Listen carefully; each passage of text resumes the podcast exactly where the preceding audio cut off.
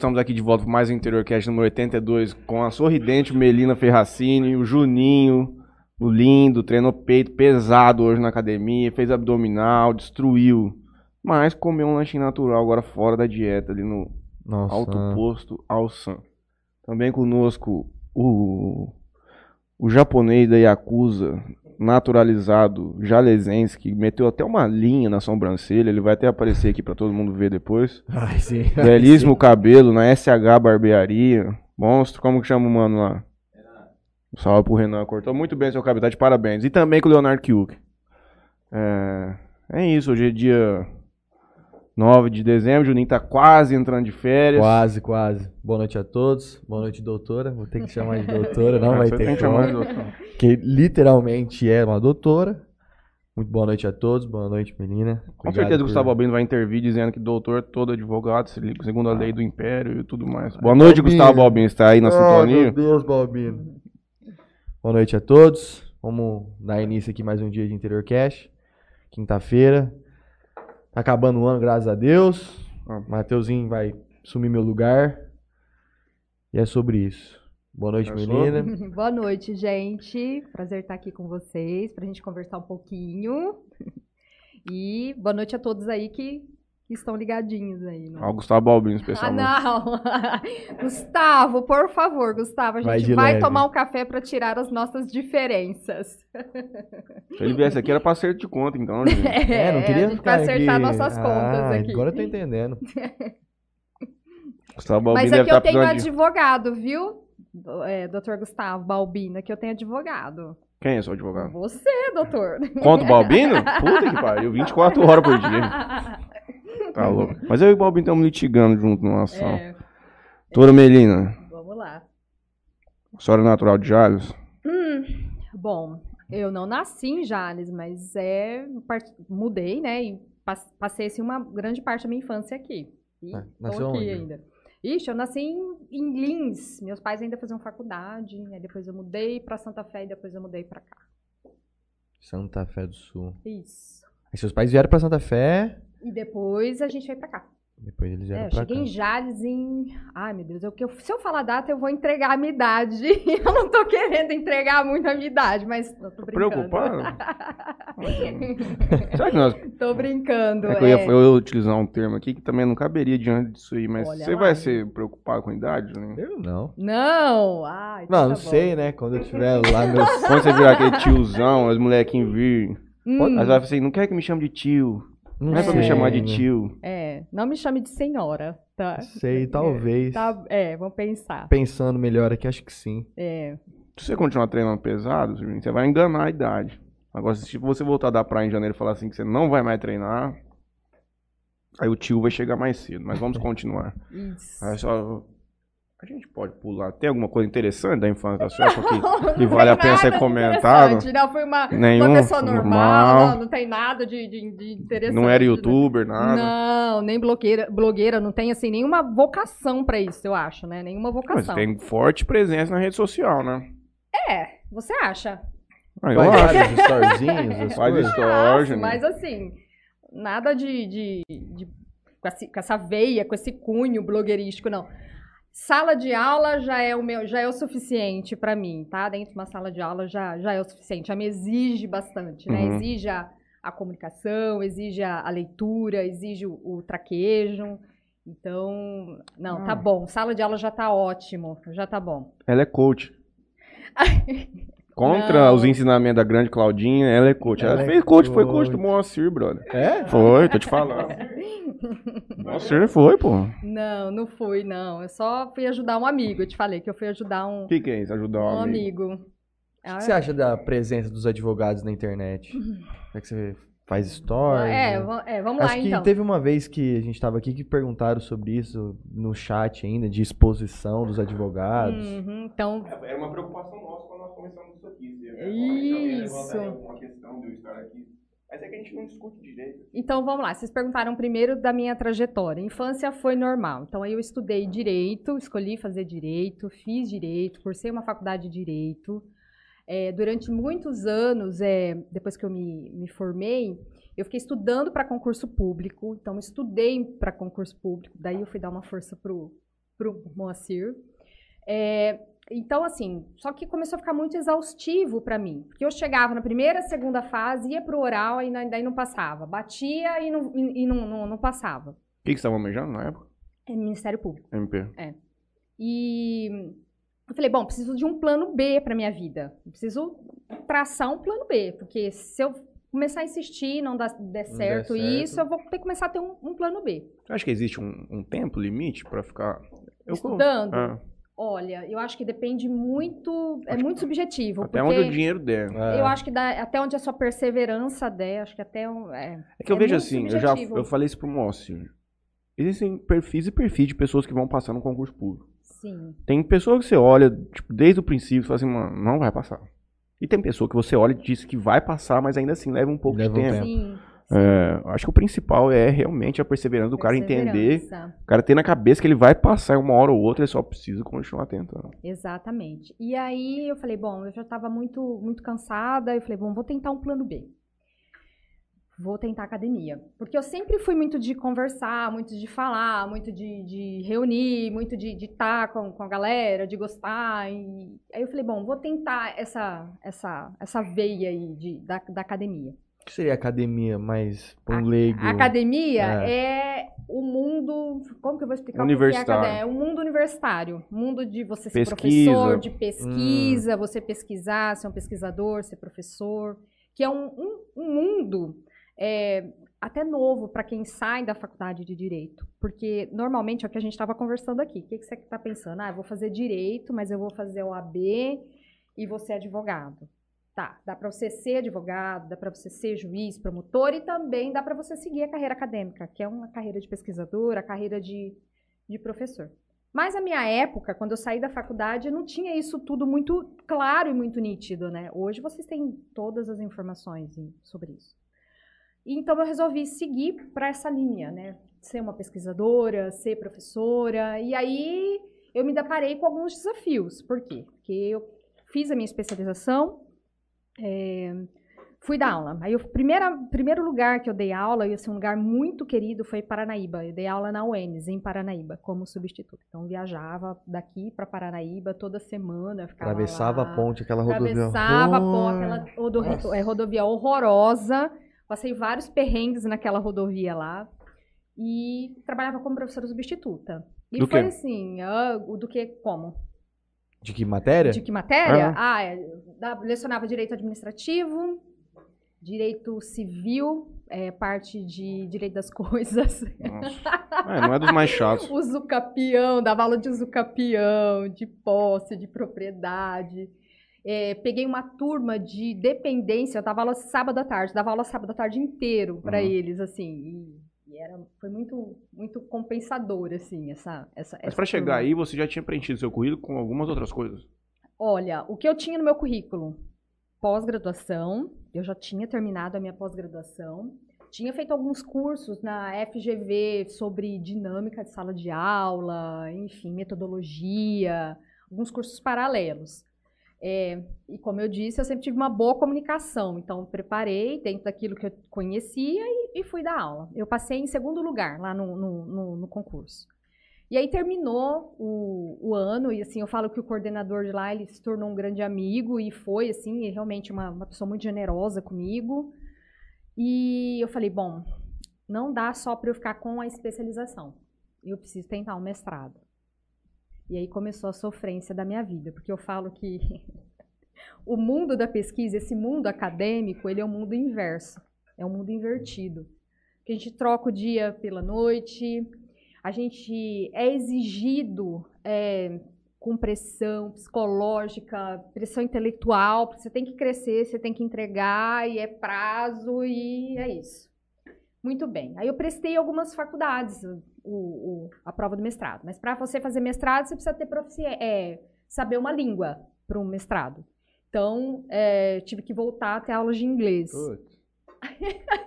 Eu vou desestimular, o Janine vai querer fazer mais direito, Matheus. Não, ele vai sim. Ele vai sim, ele vai se tornar um grande doutor. Então, aí eu tomei algumas aulas é, particulares de português, prestei USP, Mackenzie, PUC, alguns programas de mestrado que eu acho que eu gostaria de passar. Muito bem.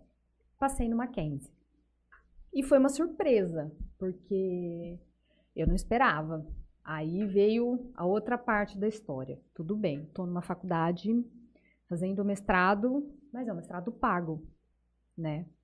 Falei, e aí, como que nós vamos fazer? Muito bem, fiz um concurso de bolsa, fui bolsista da, da CAPES, no mestrado, na Mackenzie, e concluí meu mestrado. Aí eu falei, bom, agora eu vou sossegar, não quero saber, porque assim, era, era toda semana eu viajando, toda semana. Saía de casa domingo à noite, chegava aqui quarta, quinta-feira.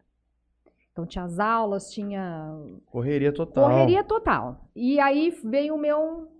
A possibilidade do, do, do doutorado. Falei, ai, será que eu faço? Será que eu não faço? E aí? Como é que eu vou fazer? Mas eu preciso aprender outra língua. Porque aí você precisa ser proficiente em É outra mesmo? língua. É muita coisa, hein? Na época, eu não tinha muito tempo, porque eu estava assim nessa transição, terminando o mestrado, e também não tinha é, aulas de francês aqui em Jales. Então, aprendi francês sozinha.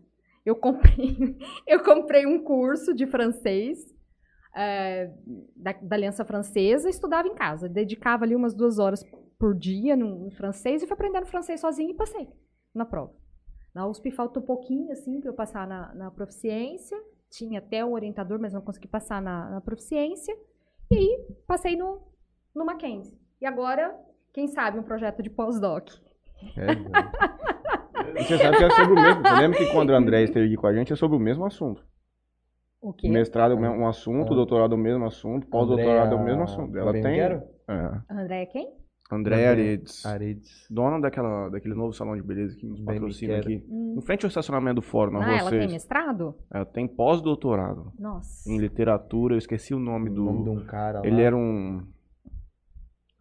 Se eu não me engano, ele é Ele não tinha coisa. Ele era de Búlgaro, fora, não tinha coisa aqui no Brasil. belga ou búlgaro.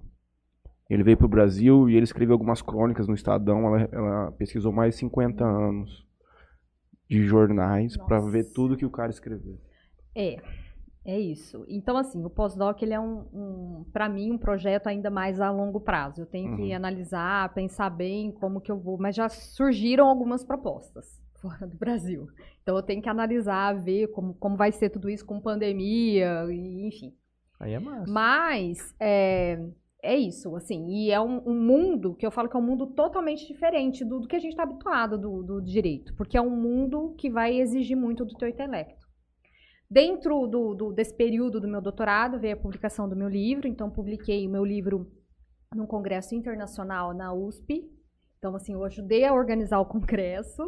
É, tive a oportunidade, porque o meu trabalho foi uma das pessoas que estavam na minha banca de mestrado, gostou bastante do tema e falou assim, ó, Só pra gente esclarecer pra quem tá ouvindo, ah, do que, que você estudava? Pra galera já mais. o que, que eu estudava no durante o mestrado? Uhum. Durante o mestrado eu estudei Direito Político e Econômico, dentro da, da linha, né, dentro do programa Direito Político e Econômico, tem uma linha que era é, cidadania e uma outra linha que é o poder econômico. Então você vai tratar de temas da cidadania e outro de temas do- de poder econômico. Teve aula com o Alessandro? Alessandro? Carequinha? Hum, Careca, Alessandro Vieira, eu acho. Não, não. Não? Hum, Depois eu te mostro foto dele. Tá. E, e aí eu comecei a me interessar por esse tema, que é o, o- a questão do direito digital, a questão do- dos direitos fundamentais dentro desse ambiente digital, como que a gente efetivaria as decisões judiciais, como que, assim, essas coisas, como que esse mundo estava girando e como isso estava acontecendo, né? Dentro de uma perspectiva da, da cidadania, ou seja, de efetivação do, de, de direitos fundamentais, direitos e garantias fundamentais ali. Então eu comecei a pesquisar essa, essa questão. E aí veio a minha dissertação, que é Direito ao Esquecimento, né? Com base nas sentenças. E o que, que é esse direito? Esquecimento. Você não estudou, Juninho? Matheus já falou sete vezes esse negócio pra mim hoje. Você não estudou, Juninho? Não. Eu vim hoje aqui pra ter aula. É? É, então ué. vamos lá. É, não, tá, a lousa tá aqui, ó. Cadê a lousa? Eu sou- pode entender. O Mateuzinho Vamos tá com a luzinha aí. A aqui. luzinha aí. Aqui, ó, já tem uma lousa aqui. É, vamos lá. Dentro do. Eu vou ter que explicar tudo desde o começo pra você entender. Tempo é o que eu mais tenho aqui hoje. Hoje a gente vê- vai- vive, né, assim, vai viver, não, a gente vive é, uma realidade material, que é essa realidade aqui nossa, que é do contato físico, disso aqui que a gente está vivendo. e a gente tem uma, uma realidade digital. E o Zuckerberg quer trazer para a gente o metaverso ainda, né? Que ele trouxe ainda, veio falar sobre o metaverso. Mas vamos lá, deixa o metaverso para outra oportunidade. Dentro dessa relação nossa de realidade material e realidade digital, nós temos uma conexão. Perdão. Perdão, é... professor. Perdão, é, não, é bem na hora da explicação toca o celular, né? Vou mandar para fora. Vou mandar para fora, Matheus. E a gente tem essa interconexão. Hoje, a gente não consegue mais viver sem isso aqui. Sem isso aqui, sem, enfim, é, tudo que o mundo digital nos proporciona. Então, a gente vai criar um novo ambiente de debate e de pesquisa, que a gente chama de cyberespaço. Tá? Nós temos um, um grande sociólogo que lida com essa questão do cyberespaço, que é o Manuel Castells. Ele fala sobre a sociedade de vigilância. Então, ele vai falar sobre essas interconexões entre o mundo real, que a gente considera real, e o mundo digital. Muito bem. Como que a gente se comunica dentro do cyberespaço? Aqui, se eu quiser, lá na banca, lá no, no, no, centro da cidade, olhar um jornal, eu tenho um jornal físico e a informação está ali. E no mundo digital, como é que a gente se comunica? Pelos dados. Então, as informações, elas correm nesse espaço, né, nesse novo espaço de debate aí, através dos dados. E eu costumo dizer para os meus alunos que a gente pode comparar. Olha eu, né, falando, já vou, vou começar a dar aula aqui. que a internet é uma estrada a gente vai imaginar uma grande estrada sendo a internet e nós, como pessoas que estão dentro, pessoas, né, motoristas de, de carros, e tudo que a gente tem dentro do carro, é, caixa, vamos pensar que a gente vai carregar caixa, cachorro, gato, papagaio, são as informações que a gente tem a nosso respeito e a gente transita nesses espaços.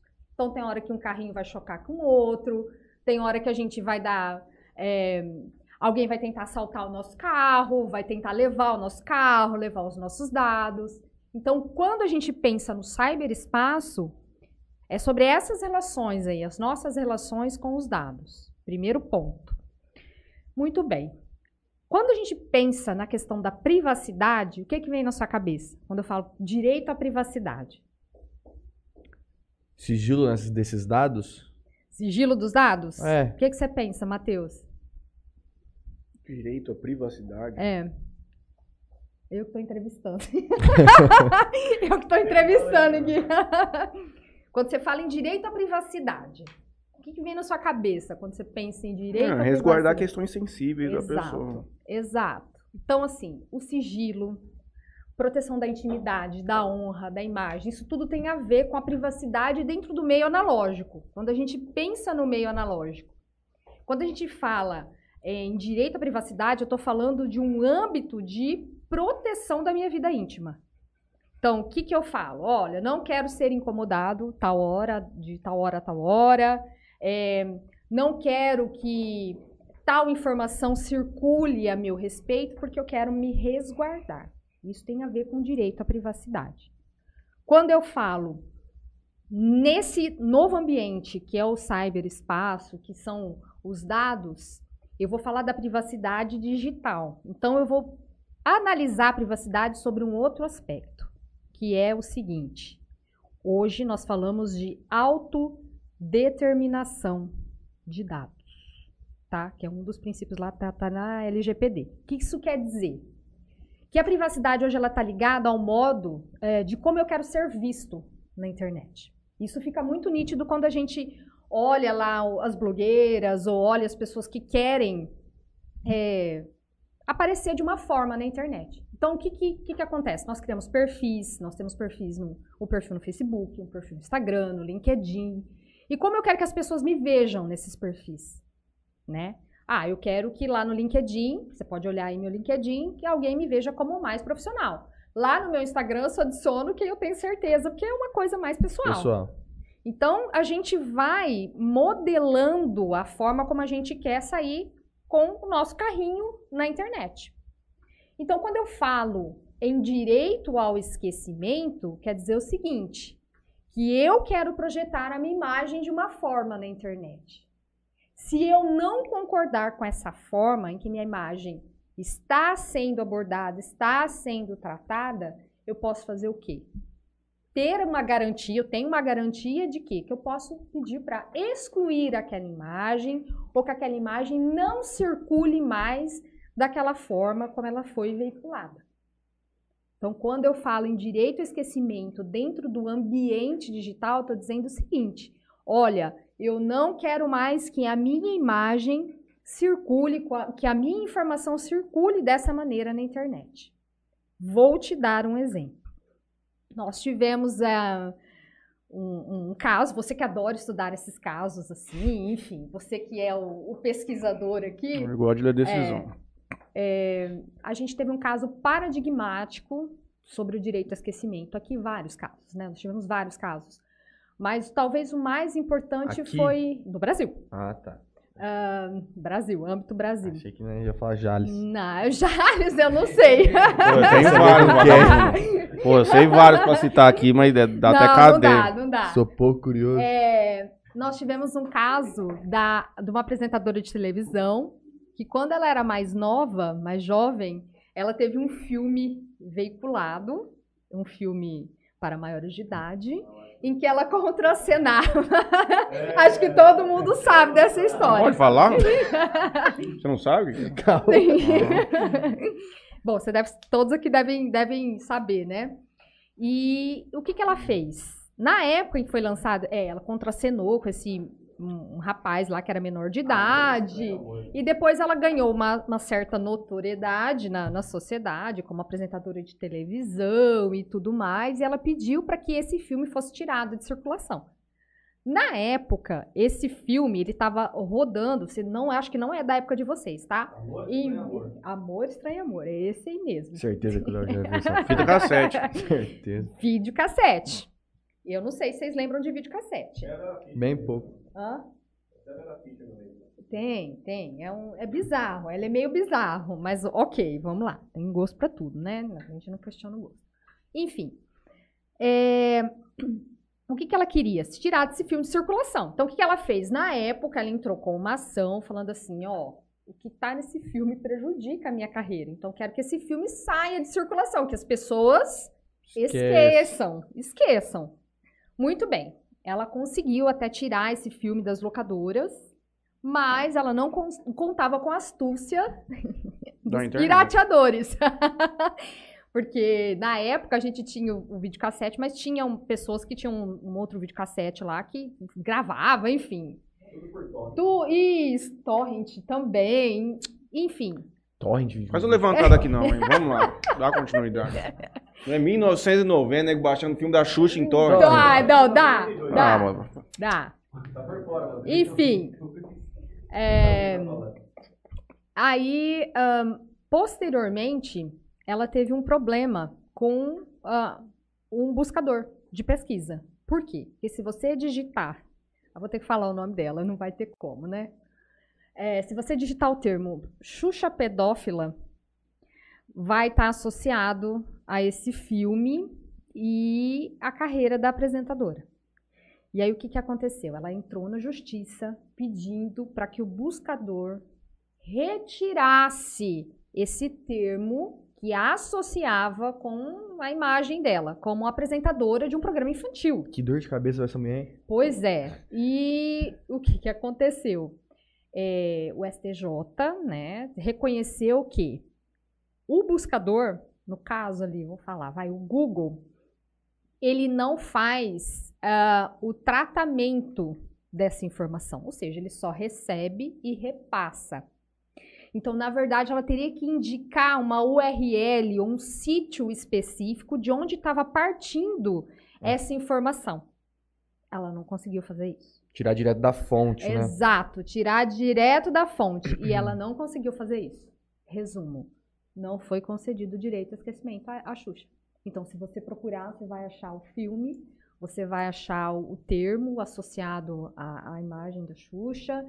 Enfim, é, é um caso clássico de não, não concessão, não concessão do direito ao esquecimento. Por quê? Porque no caso da internet, ela teria, né, segundo o entendimento do, do STJ, ela teria que indicar um sítio específico de onde está partindo aquela informação. Não tem como. não não não. tem, porque assim, é o que eu falo também dentro de, na, na- na sala de aula. Gente, caiu na internet, acabou, a gente não tem o controle sobre isso.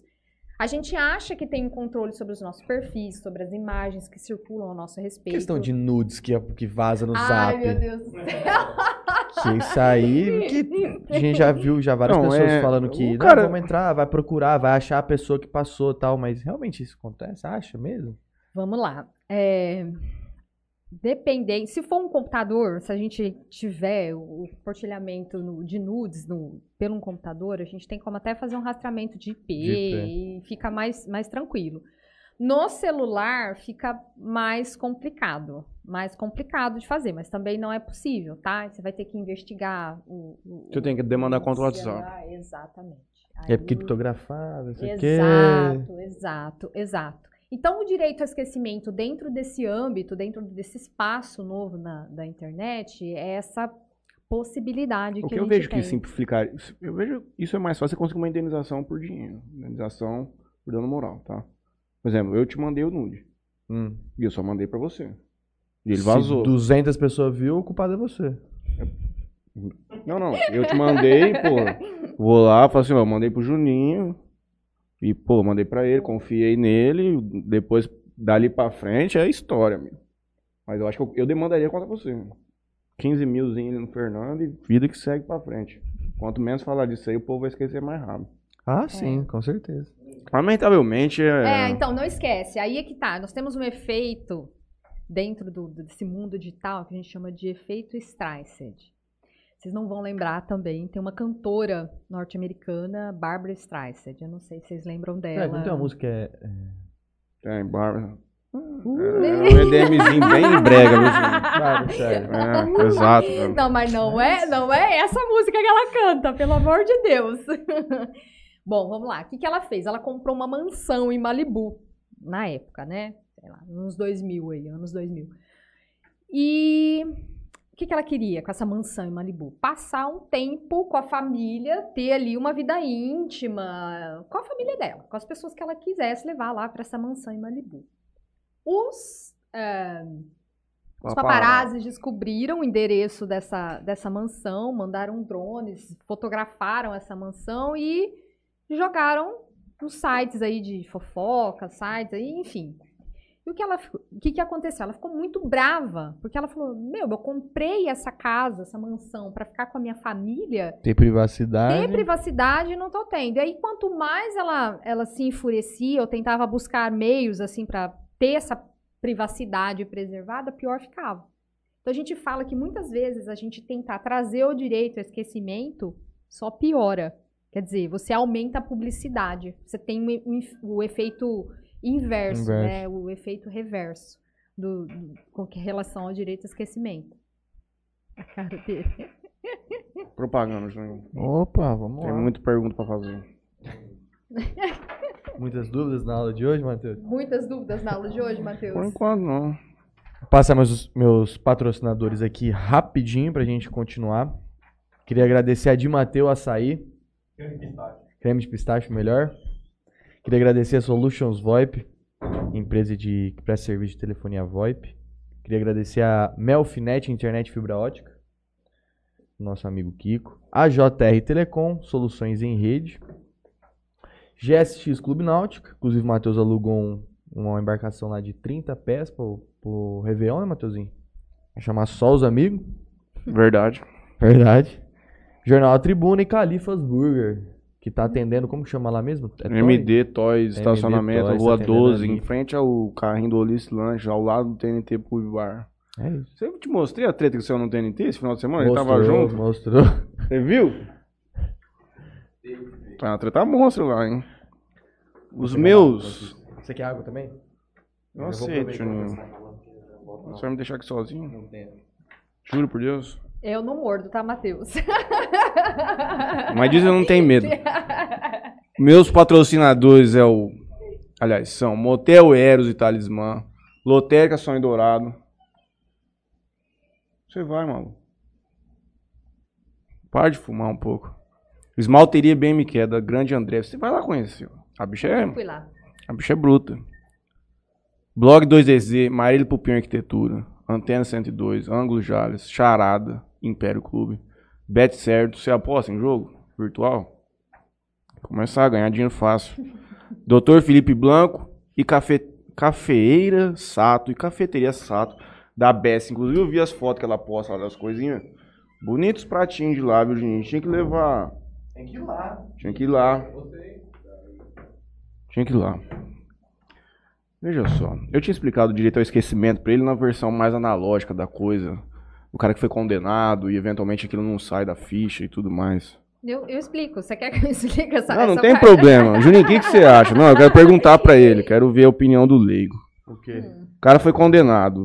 Aí daqui Condena- 10 condenado anos o cara. quê? Alguma coisa. Ah, um- Na justiça. uma tentativa de homicídio. Ixi, É. pesado. Aí daqui 10 anos você vai buscar um emprego, se eu te peço a sua ficha Criminal lá. criminal ou de certidão de distribuição de processo e aparece lá, o Juninho tentou matar alguém 10 anos atrás. Foi condenado. Você acha que isso aí deveria sair com o tempo? Você acha que isso aí tem que realmente ficar pra sempre ali? Não é pra sempre, se eu não me engano, tem um tempo também que sai, né? Uhum. O que, que você acha? Ah, cara.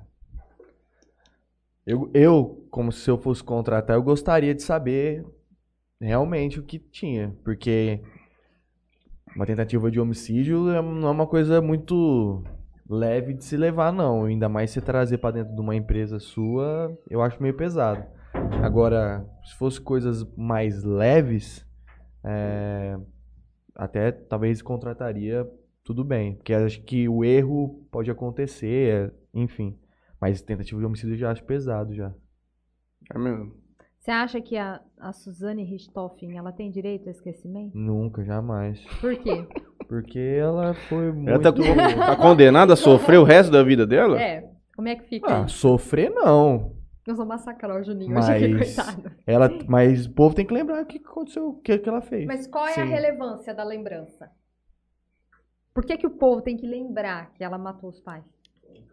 Porque foi um crime muito bárbaro. Ela não vai poder matar de novo. Os pais já morreram, gente. Relaxa. É, mas ela pode matar outra pessoa. Ela pode programar outra com, com outra pessoa que tem dinheiro também, não sei. Então, aí a gente entra, a gente sai de um aspecto totalmente legal e entra num campo moral do direito, do julgamento moral das pessoas. E isso é muito complicado. A punição dela é a cadeia. Aí existe. é Aí ela vai sair, saidinha Hum. de bom comportamento no dia dos pais. Hum. E é ruim? Ah, super. É Ela não ruim? tem pai, Ah. não tem mãe, vai Ah. sair no dia das mães? Pelo Pra contrário, quê? ela matou o pai, mano. Ah, tá de Não, Julinha, também acho que isso é sacanagem. Ah. Isso aí é o judiciário, é uma putaria. Ah, Não tem Pô. pai e mãe pra ver? ah. Não, ainda mesmo que tiver, ela matou, mano. E aí? Vamos lá, então. Aí eu já venho pra um campo mais Vamos lá. animalesco da coisa. Ah, É. Calma, Matheus. Não, eu tô Calma, Calma, Matheus. tô calmo. Olha só, vamos lá. Aguardando a pergunta do Gustavo Balbino, tá muito quieto. Não, pelo amor. Ai, meu Deus do céu. É um tema isso dele? Não, vamos lá. Deixa, eu- deixa eu pegar aqui o gancho do, do Juninho para eu responder. A gente tem que pensar sempre o que, que aconteceu. Bom, nós tivemos outros casos analógicos. Esse da Xuxa que eu, que eu citei é um exemplo dentro do meio digital. Nós tivemos outros casos dentro do meio digital, inclusive de uma promotora que foi teve o nome envolvido numa fraude em concurso público. E ela, a ela foi concedido o direito de desindexação. O que, que é desindexação? Você tirar o teu nome lá da, da procura, do buscador. Ahn, aí nós tivemos outros casos. No Brasil, quando a gente fala em direito ao esquecimento dentro da questão analógica, nós temos dois casos paradigmáticos para a gente pensar nisso, tá? Que é o caso da, da chacina da Candelária e o caso da Ida Cury. Você já ouviu falar do, do caso? da Nenhum dos dois. então vamos lá. Chacina da Candelária. Candelária é uma igreja no, no Rio de Janeiro. Você sabe? Não? Tá. Dentro né, lá ao redor dessa igreja ficavam menores, moradores de rua, e, enfim, teve um embate um- em um momento aí com a- entre os a, as a polícia e os moradores ali. E uma madrugada, então, esses moradores estavam ali no- na, na- na Candelária e eh, os policiais passaram com um camburão atirando em, assim, aleatório, em quem pegasse. Muito bem, foi apurado, esse crime, assim, chocou o Brasil E aí, é, eu lembro que na época, assim, é, eles iam lá na igreja, levavam é, velas e rezavam pelas pessoas. E foi apurado esse crime, tá? Foi, foi as pessoas que foram envolvidas em, em crime, elas foram condenadas. Existe um programa da Rede Globo de televisão que se chamava Linha Direta. Vocês já ouviram falar nisso? Pô, tinha até medo de assistir. Eu, exatamente, eu tinha medo de assistir. Isso, exatamente. Aí o cara tá solto. Botava a maior pilha e falava, o cara tá solto, entendeu? Isso. É, esse programa fez uma rememoração desse, desse episódio, muito triste na nossa história, e trouxe imagens, nome de pessoas envolvidas é, para televisão, sem autorização dessas pessoas, sem qualquer consentimento. E uma dessas pessoas que teve assim, envolvida nesse, nesse crime foi inocentada. Hum? E aí apareceu a imagem dela na, na, na reprodução lá do, do, do programa. O que, que aconteceu? Ela morava em uma comunidade, as pessoas que assistiram o programa foram até o lugar onde ela trabalhava, acabaram com tudo. Ele tinha uma oficina de, de carpintaria, é, destruíram essa oficina e praticamente lincharam essa pessoa dentro da comunidade depois de, de ver a imagem, é, assistir lá o programa e ter a imagem dele atrelada ao crime. Então, esse, essa pessoa aí pediu uma indenização à, à Rede Globo, ele ganhou uma indenização à Rede Globo, né? Óbvio. Porque em nenhum momento do, do da, da, reprodução lá do programa, você vai ter o nome dele como inocente, inocente. ou foi absolvido. Não, ele está lá como envolvido no, no, no, no, crime. E ele teve, então, concedido o direito ao esquecimento. Por quê? Porque aí o, o, o, o STF entendeu que feria um direito à privacidade, feria o direito justamente disso que vocês estavam dizendo aí, que é a é o direito de você tocar a vida, de você ter a ressocialização, de você ter uma, uma outra oportunidade. Então você feria todos esses direitos, ele pesando é, a questão da liberdade de expressão, porque a Globo tocou muito nesse assunto. Ah, eu tenho, sou livre, eu posso expressar. Isso aí já é um fato consolidado, a sociedade já sabe. Ela pisou muito nesses, bateu muito nesses argumentos. Mas aí ele, o STF entendeu que essa pessoa devia ter o seu direito à intimidade, à privacidade. Especialmente considerando que ela não era condenada também. Exatamente. Aí nós tivemos um caso paradigmático que levou o STF a não uh, reconhecer o direito ao esquecimento no Brasil. Nós tivemos uma decisão agora, em fevereiro, é, um julgamento em repercussão geral, né? Por quê? Porque o tema estava tá, muito discutido. E o STF se, manif se, manifestou contra o direito ao esquecimento no Brasil, porque ele entende que o direito ao esquecimento ele fere, ou seja, ele vai assim contra, é, é o contrário à liberdade de expressão. Então sempre a gente tem que primar pela liberdade de expressão. Por quê? E assim, eu não concordo com essa decisão do STF, mas quem sou eu para discordar de uma decisão do STF? Mas eu não concordo, eu particularmente não concordo. Acho que ele usou um caso analógico vai ter muitas questões digitais dentro desse espaço de demanda para decidir sobre isso, sobre eliminação de dados, sobre desindexação. Nós vamos ter muitos casos aqui para decidir, aqui quando eu falo Brasil, para decidir sobre esse aspecto. Então, o que, que ele fez? Ele proibiu o direito a esquecimento, no entanto, avaliando o caso concreto, a gente pode fazer o quê? Usar a ponderação. Então, eu vou olhar o que está mais latente ali. A liberdade de expressão ou o direito à intimidade e à privacidade. Ou seja, é. decidiu nada. Não decidiu nada, caso nada. a caso. Caso a caso. Então, você vai analisar ali caso a caso, olhar e ponderar. É, tem análise mesmo? Ou é. Como assim? Matheus é o juiz. Ah, vamos lá. Gente, é o teatro, ah, a gente. vai fazer o quê? Um tá júri, um júri simulado aqui? Chega hum. os trem lá. Os trem. Doutor, assina aqui pra mim. Julinho. Aí você assina lá, tá tudo certo. Um, um mês do STF, se eu não me engano, tem mais de 10 juízes que trabalham pra ele. Não, mas é assim que acontece? Ah, é.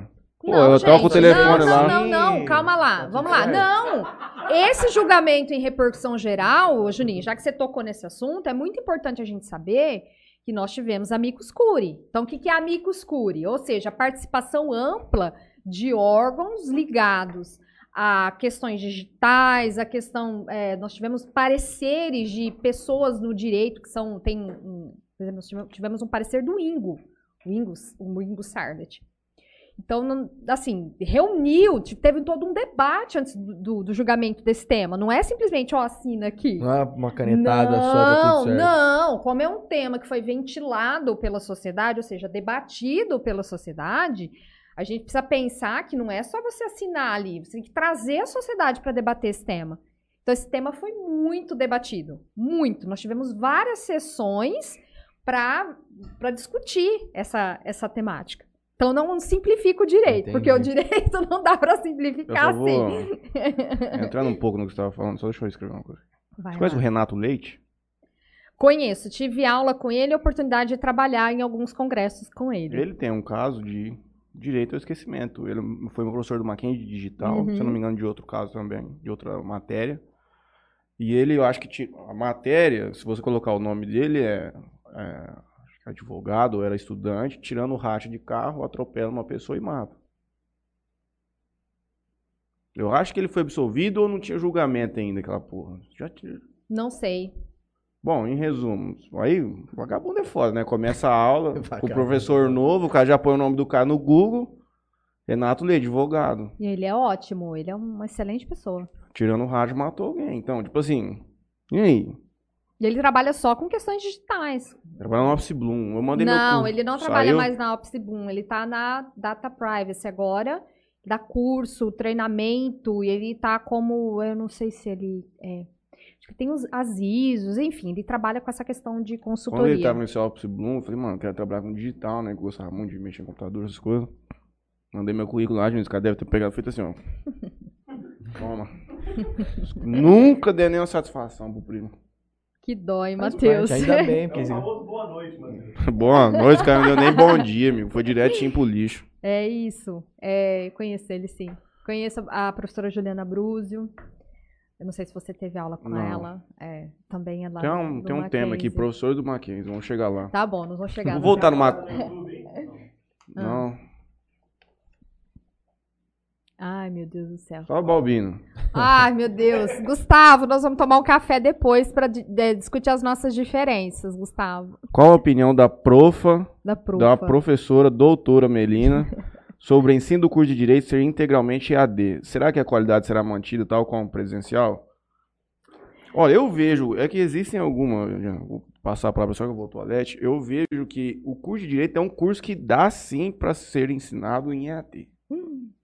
No entanto, Toda- algumas nuances dele, como. Pô, é- a verdade é que o EAD, você não tem tirar dúvida com o professor, aquele contato ali. Mas é direito, moço. Eu nem estudo, os caras só ficam em parte. Ó, mas ó, se tem direito no. Se tem EAD no direito e o- se a qualidade é ruim, a OAB tá aí. A OAB tá aí pra, pra passar uma régua. Então vamos entre- lá.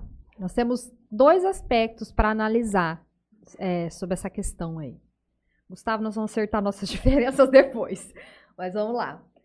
Primeiro, a gente precisa pensar na possibilidade de a gente levar o acesso do ensino a pessoas, ou seja, você proporcionar o acesso à educação, o acesso é, a pessoa querer se especializar, fazer um, um- um- curso é, superior, que é- esse é um ponto. E aí eu acho que o, a grade e o- a proposta do curso EAD atende. No entanto, a gente precisa ah, olhar sobre um outro aspecto na educação, sobre no, no ensino do, do direito. O ensino do direito, ele tem se modificado já há, há um tempo, há uns anos. Então vamos lá. Se a gente pensar numa faculdade muito tradicionalista, o que, é que, nós vamos, que, é que nós vamos imaginar? Qual cenário que vem? Bom, tem um professor que ele vai dar aula, ele vai mandar você ler um milhão de artigos, um milhão de livros, e você vai estudar. E esse, esse método de ensino já não cabe dentro do contemporâneo, dentro do nosso, do, do, da nossa sociedade, tá? Porque a dinâmica de ensino mudou, a dinâmica de, de professor-aluno mudou, tudo mudou. É. Com a pandemia, É. mais ainda. Só que é, eu acredito que o ensino EAD ele vai empobrecer ah, alguns debates necessários na academia, da- dentro do, do, do âmbito universitário.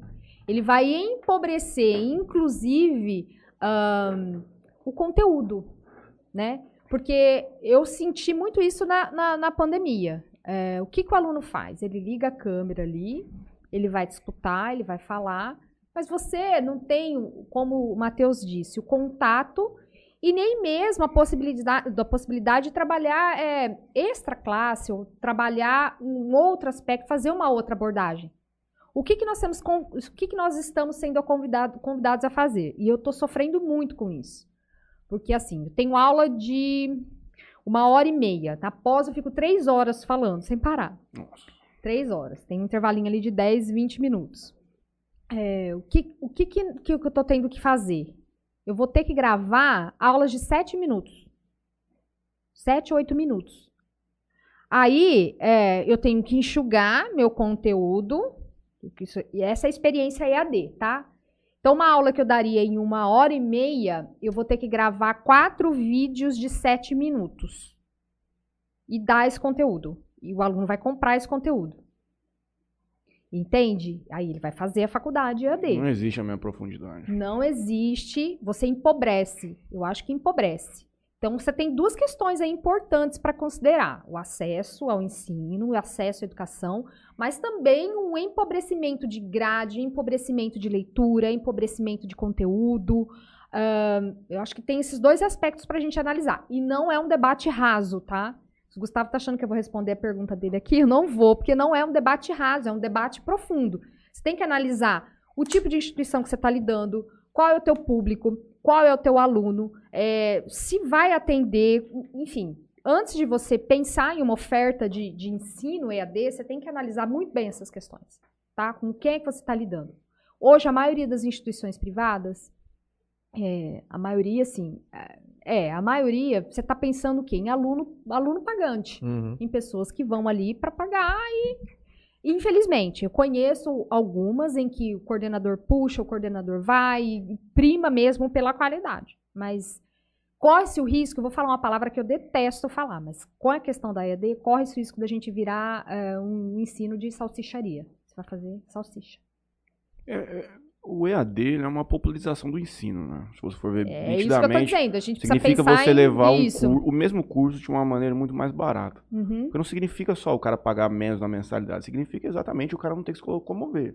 O cara faz o curso dentro de um sítio aqui em Jales. Sim. Uhum. Entende? É, é bem complexo, porque ao mesmo tempo que ele, ele traz uma democratização maior do acesso ao ensino superior, ainda assim você, não Você vai peca, conseguir. é. É, Peca pela formação. sim. Pelo pedagógico, pela formação, Pô, é, é complicado. É, é, aí entra todos esses pontos, cara. Desliga a câmera da Alt-Tab, vai pro CS.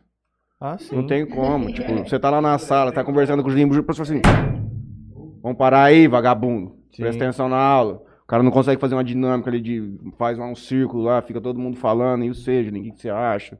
Tipo, você É, você consegue é. fazer, só que, tipo assim, É muito. Aí tem gato miando, o nego Ah, aparece cê- pelado Você na tá no câmera. celular Ixi, aqui, tchau. tá falando alguma coisa ali que você não tá muito. Então, assim, é. É que, cara, isso aí entra numa questão que chama-se política. Não só, Matheus. Entra no campo da política. É a mesma coisa com o curso de medicina. Nós já tivemos aqui galera que fala que não tá mais podendo abrir. Você vê o próprio CFM se manifestando contra novas faculdades de medicina. Por quê? Aí entra no outro ponto de popularização do trabalho. Cada vez os caras vão ganhar menos, porque vai ter mais gente. Então, cara, é, é- são questões Uberização paradoxas. da medicina lá. Vamos fazer a uberização da medicina. E Uber acabou, hein? Acabou o Uber? Ah, como era antes. É, porque o mundo tá complicado hoje, né? Mas É. eu lembro quando o Uber chegou no Brasil. Eu te contei já essa, né? Que os caras me deram um cupom. Tipo, era, o Uber vai chegar, eu me inscrevi. Aí quando chegou a operação, eu ganhei 50 de crédito. Só que só tinha Black na época. Eu, você conhece o Luiz Fernando do Vale de Almeida, Guilherme?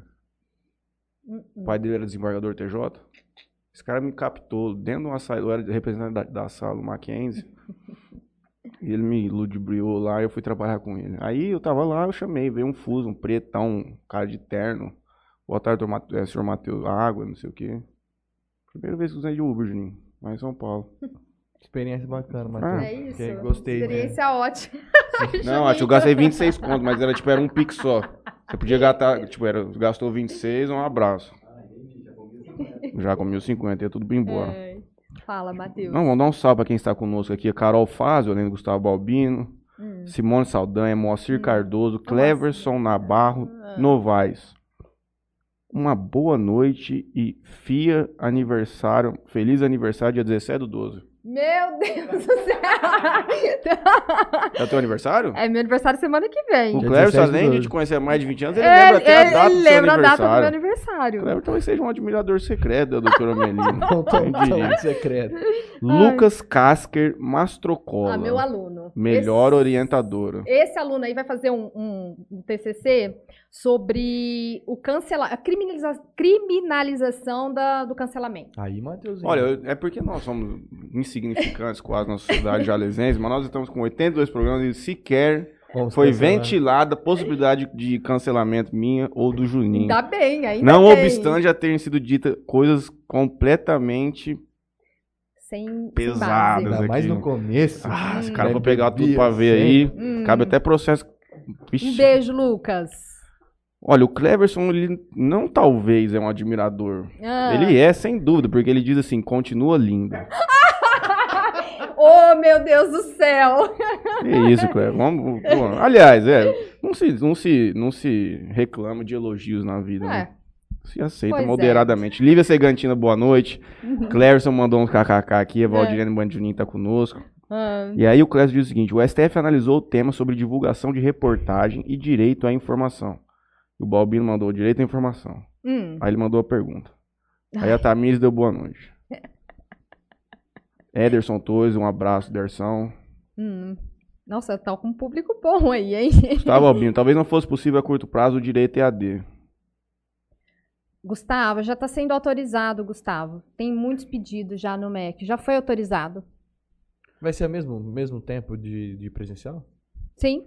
Gustavo Albino, mas deveria mudar o, o ensino das faculdades com metodologias ativas de Ai, aprendizagem. Gustavo, a gente vai discutir isso num café, Gustavo. Mas o que ele quer dizer com relação ao ensino tradicional, né? É. Tomou uma brecha na Maria Antônia, diz Cleverson. O quê? Tomou uma brecha na Maria Antônia. Tem a Maria Antônia? Maria Antônia. Não, sim, mas. Não é a rua Maria Já, fiquei, Antônia? já bebi 60 dias seguidos na Maria Antônia, você acredita? Mentira. Veio o Onde? Lucas Onde Casagrande. lá? Ah, na maioria dos locais lá daquele, daquela rua. Na época que. Você já foi lá recentemente. Aliás, Eu você fui vai essa mais do semana que passa- eu. Foi a semana passada. Tá lá. muito fluxo aquilo lá à noite ainda? Não, porque agora tem pandemia, tá, tá tudo fechado. E também acho que é férias, né? Então tava, não tava, tinha nada aberto quando eu tava. É que quando eu entrei lá em 2013, num- hoje em dia, pelo menos quando eu saí de lá, ó, o Mackenzie virou um ponto de rolê da molecada. Vai a Hum. galera da cidade inteira vai lá pra beber Ai, lá. Tinha um pagode ali na, na esquina da Maria Antônia com a Consolação. Gente, eu tinha uma, uma, uma birra daquele ah, aquele barzinho era gostoso, no É, índio. então- Lá no índio. Ah, mas eu, eu ficava ali na, na, na frente. Eu ficava ali na frente. Então, assim, eu queria dormir, porque eu, tinha que levantar, fazer as coisas. E o pessoal lá, nossa, era assim, Ah, o pagode lá é seco mesmo. Lá era Mas em pagode. 2013 não tinha rolê lá. Então, aí eu tava morando nessa, nessa época com um amigo, Onde você morou? Você morou ali? morei ali na Já. Maria Antônia.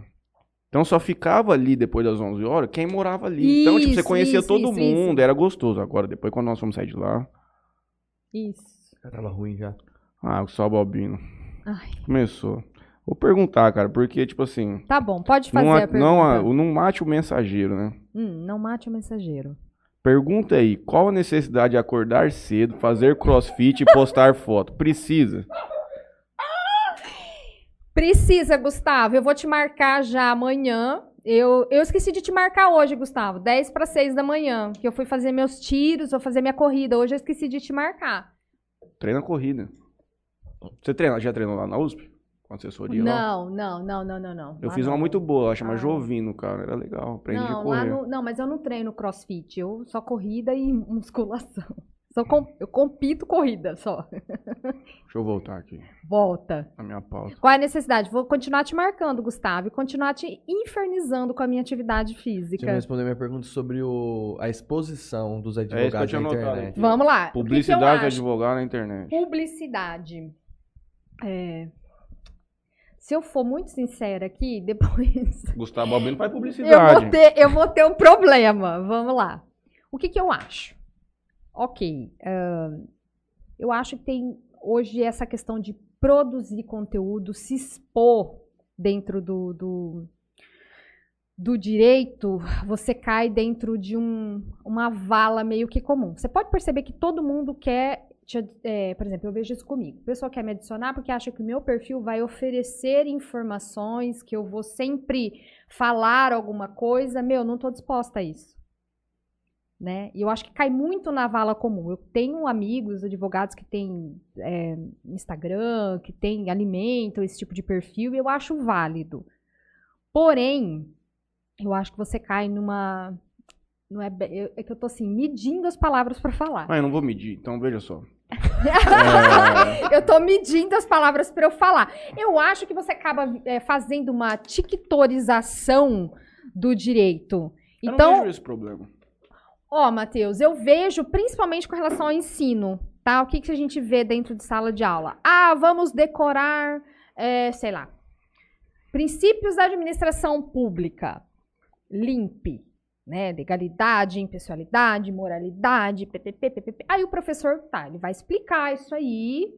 Só que aí ele coloca lá no perfil do Instagram dele como? Ele lá vestido de Xuxa, nananã, e põe aqueles macetinhos. Eu abomino isso. Uhum. Assim, não gosto.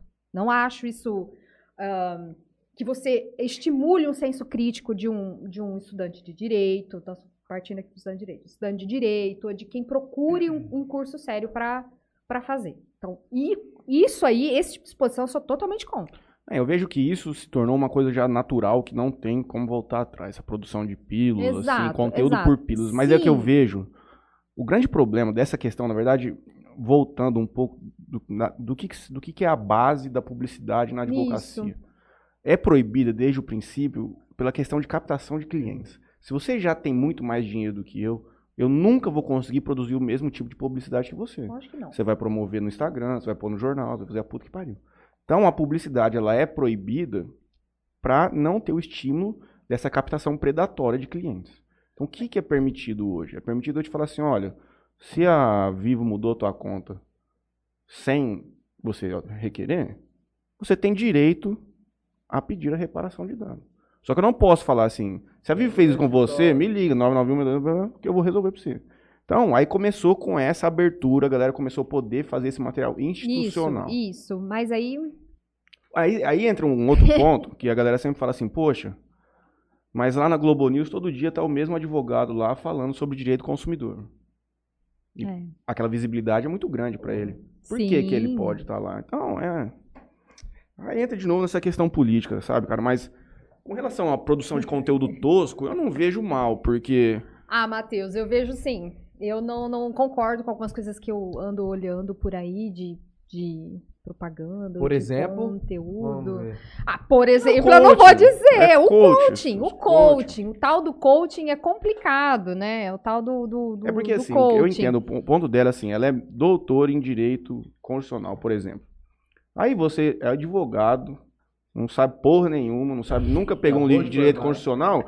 Só que, porra, pra você explicar o que que é o artigo 5 se você souber mexer no Instagram, você em 5 minutos faz um vídeo lá. Artigo 5 pum, É, vai aparecendo uns negocinhos. Isso não te traz credibilidade, isso não te traz segurança de que aquela pessoa conseguiria te passar o ensino, entendeu? porque Esse é o um ponto? É. E eu acho também, Matheus, que dependendo, né, a credibilidade do profissional que você é.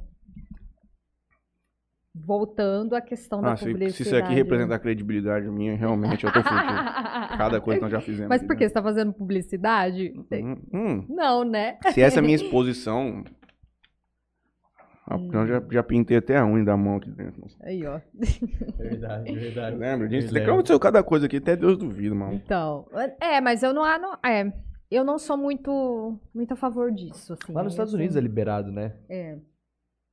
Você, você, você vê, por exemplo, eu estando aqui toda é. semana, sendo um advogado Razoavelmente, não sou nem ativo ainda. Eu pretendo, em breve mais. Foi Com- com- convidada aí pela diretoria. né? Com maior. com maior.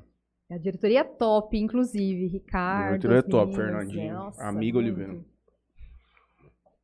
Por exemplo, Hum, eu tô aqui toda semana. tá.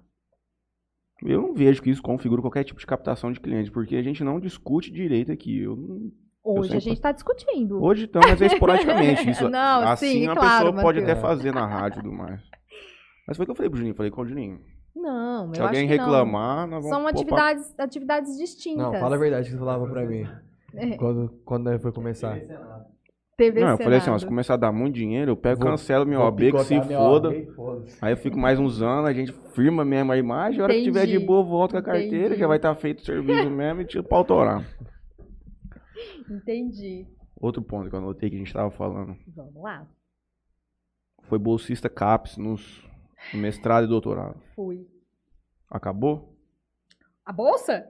Não, tipo, hoje em dia, nosso governo federal atualmente, como é que tá? Eu tô vendo um levante muito grande dos caras saindo de lá e tudo mais. Vamos lá. A gente tem é, a bolsa, bolsa CAPES. Então, eu passei por um processo. No doutorado, eu já entrei, já tive a bolsa.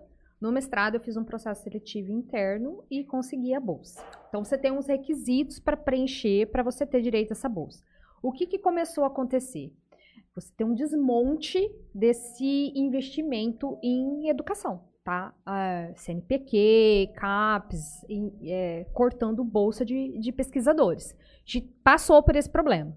Na época em que eu fazia o doutorado, começou a ter esse problema, mas eu já tinha a minha bolsa, assim, e não fiquei sem receber, ainda Uhum. bem, então foi, deu tudo certo co- comigo. Mas eu tive colegas de outras instituições que tiveram problema com o recebimento da, da bolsa. Atraso, corte, pessoas assim, que trabalhavam em laboratório, fazendo pesquisa, é, enfim, que ti- tinham praticamente que tirar in- o dinheiro do insumo do, do bolso Uhum. para fazer a pesquisa. Não dá ali, né? trabalhar e pesquisar doutorado. Olha, é muito difícil. É muito complicado. É possível. Te- tive colegas que enfrentaram essa realidade, mas é muito É difícil. dupla jornada. É, O cara tem que trabalhar de dia e fazer a. é, o rolê todo de noite aí. Mas, assim, o programa de doutorado, ele vai te exigir muito. Você tem que publicar artigo, pu- publicar livro, publicar, participar de congresso.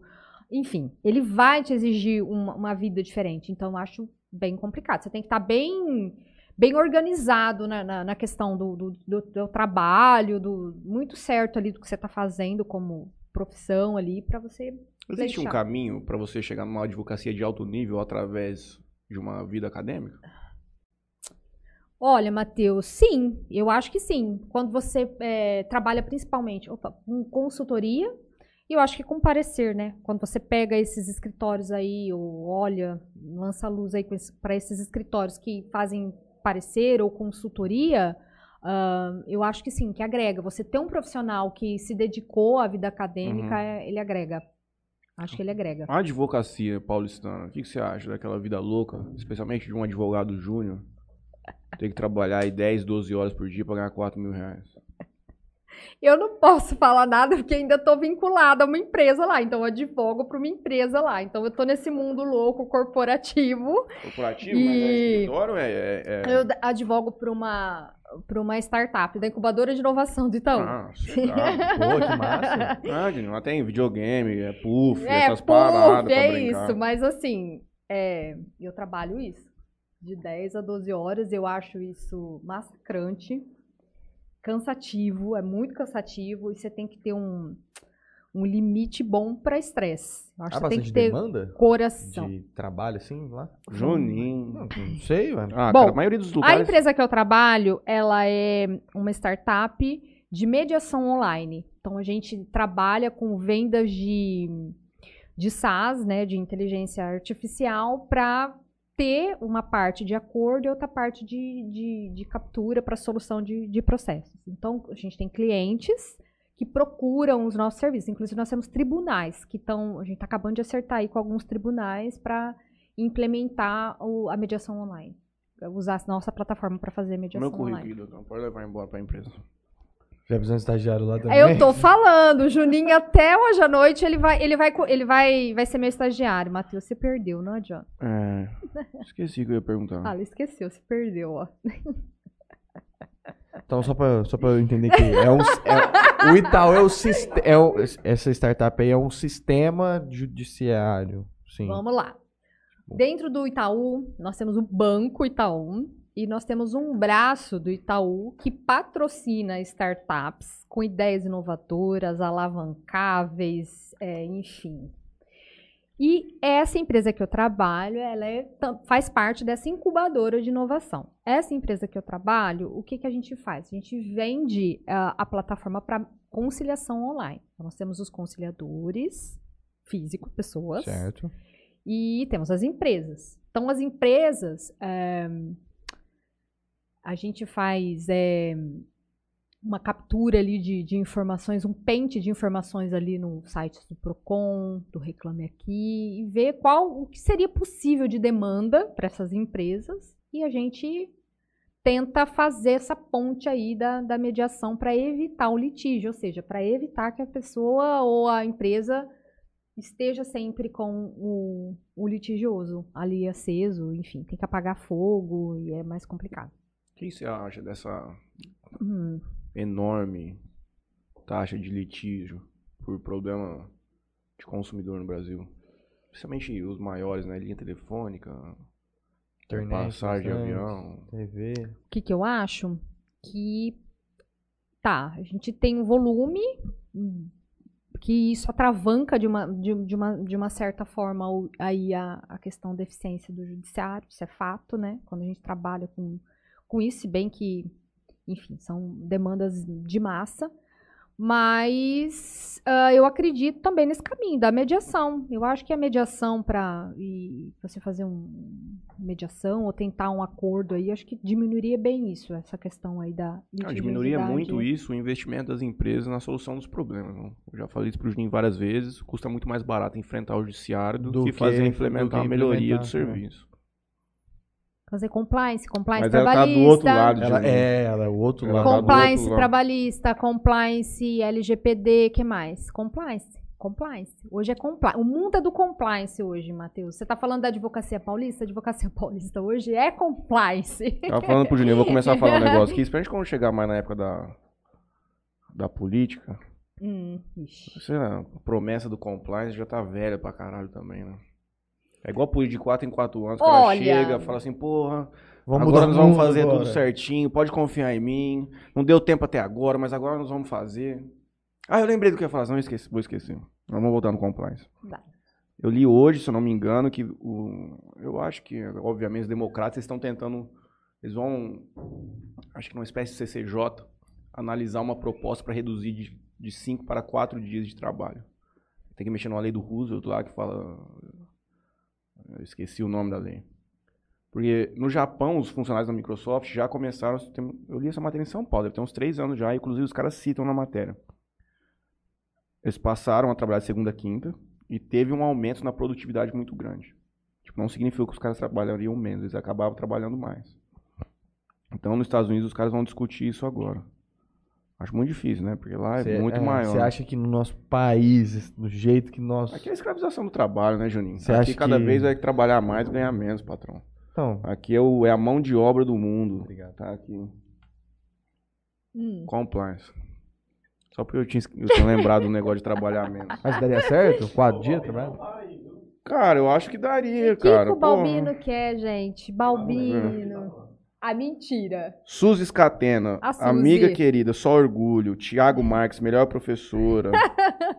Ó, meus alunos aí. Tiago Marques, Gustavo, não acredito nesse café. Tô esperando ela me convidar até hoje.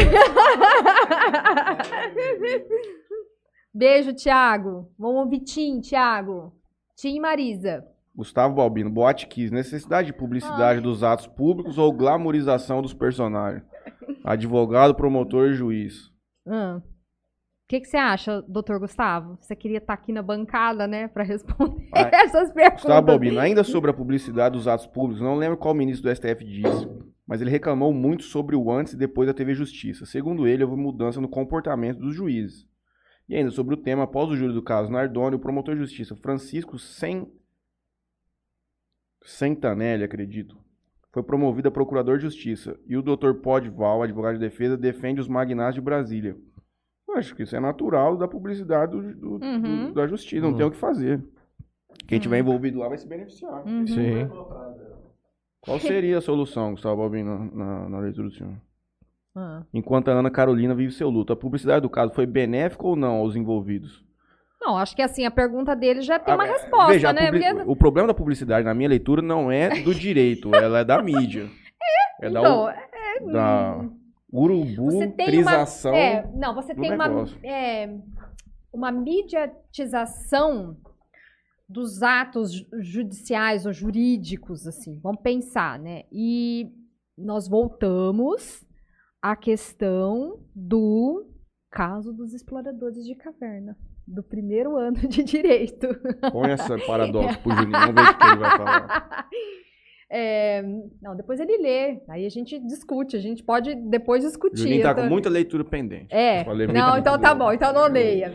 Dos cavernas. A questão do, do julgamento que a sociedade, o peso que a sociedade tem quando a gente trata de questões consideradas pela mídia como públicas, de interesse público. A gente estava falando agora da Suzane. Aí eu te perguntei, qual é o interesse social coletivo em que a gente perpetue essa notícia de que a Suzane matou os pais? Qual é o interesse coletivo dessa informação prevalecer por anos aí a fio? A Suzane Richthofen, ela fez o pedido para direito a esquecimento e foi negado. Ela fez? Fez. O Daniel Cravinhos, ele vai mudar o sobrenome dele. Ele entrou com uma, uma retificação. Ele vai mudar o sobrenome. Justamente porque você acha que alguém vai dar é, emprego ou se alguém vai, vai contratar o Daniel Cravinhos para trabalhar? Não. Então a gente, quando, quando pensa nesse aspecto da, da mídia, a mídia é muito forte. E a gente, e isso me remete à questão do Tribunal da Santa Inquisição. Quando eu penso nisso, nessa popularização de, de, de- Não é ruim você trazer a informação, mas é você ter um limite muito tênue entre trazer a informação e trazer o sensacionalismo. Isso aí que você estava vendo an- quando eu cheguei aqui, que essa, essa coisa, você tem uma mistura ali de sensacionalismo né? E você tem que. Qual que é a intenção do júri? Você tem que comover o indivíduo, que é um indivíduo leigo, ele não tem direito, ele tá ali, ele vai. A promotora que- tava gritando. Exatamente. Então você tem que comover o- a- aquela pessoa que tá ali participando do, do, do, do, do júri. É, eu, particularmente, acho que não. É, mas aí, enfim, eu tenho uma. Mas é que tá, não é, não é um problema da instituição júri, é um problema da exploração do caso pela mídia, na minha leitura. Exato. É, a O mídia júri é sendo. é. o- Exato. Os atos jurídicos, na verdade, os atos judiciais, quanto maior publicidade sim, tiver, sim, melhor. não é ruim. Mas é, tem essa questão da, do das, Cara, é da igual. sensacionalismo. é, do- CPI do Covid. Vagabundo virou analista político do dia pra noite, cara. Você entrava no Facebook, no Twitter, o dia inteiro passando. Disse, Rapaz, minha avó, ela chora, moço. Chego de tarde, tem dia lá em cá, duas e meia da tarde, tá chorando. Fala assim, ah, não tem mais CPI pra eu ver. O povo ama, cara. O povo gosta dessas coisas do cotidiano, cara. Não adianta. Então, mas aí vem muito dessa questão do, do- da moral e do direito. Então, qual é o nosso julgamento moral? É, o grande paradoxo do, do operador do direito é isso.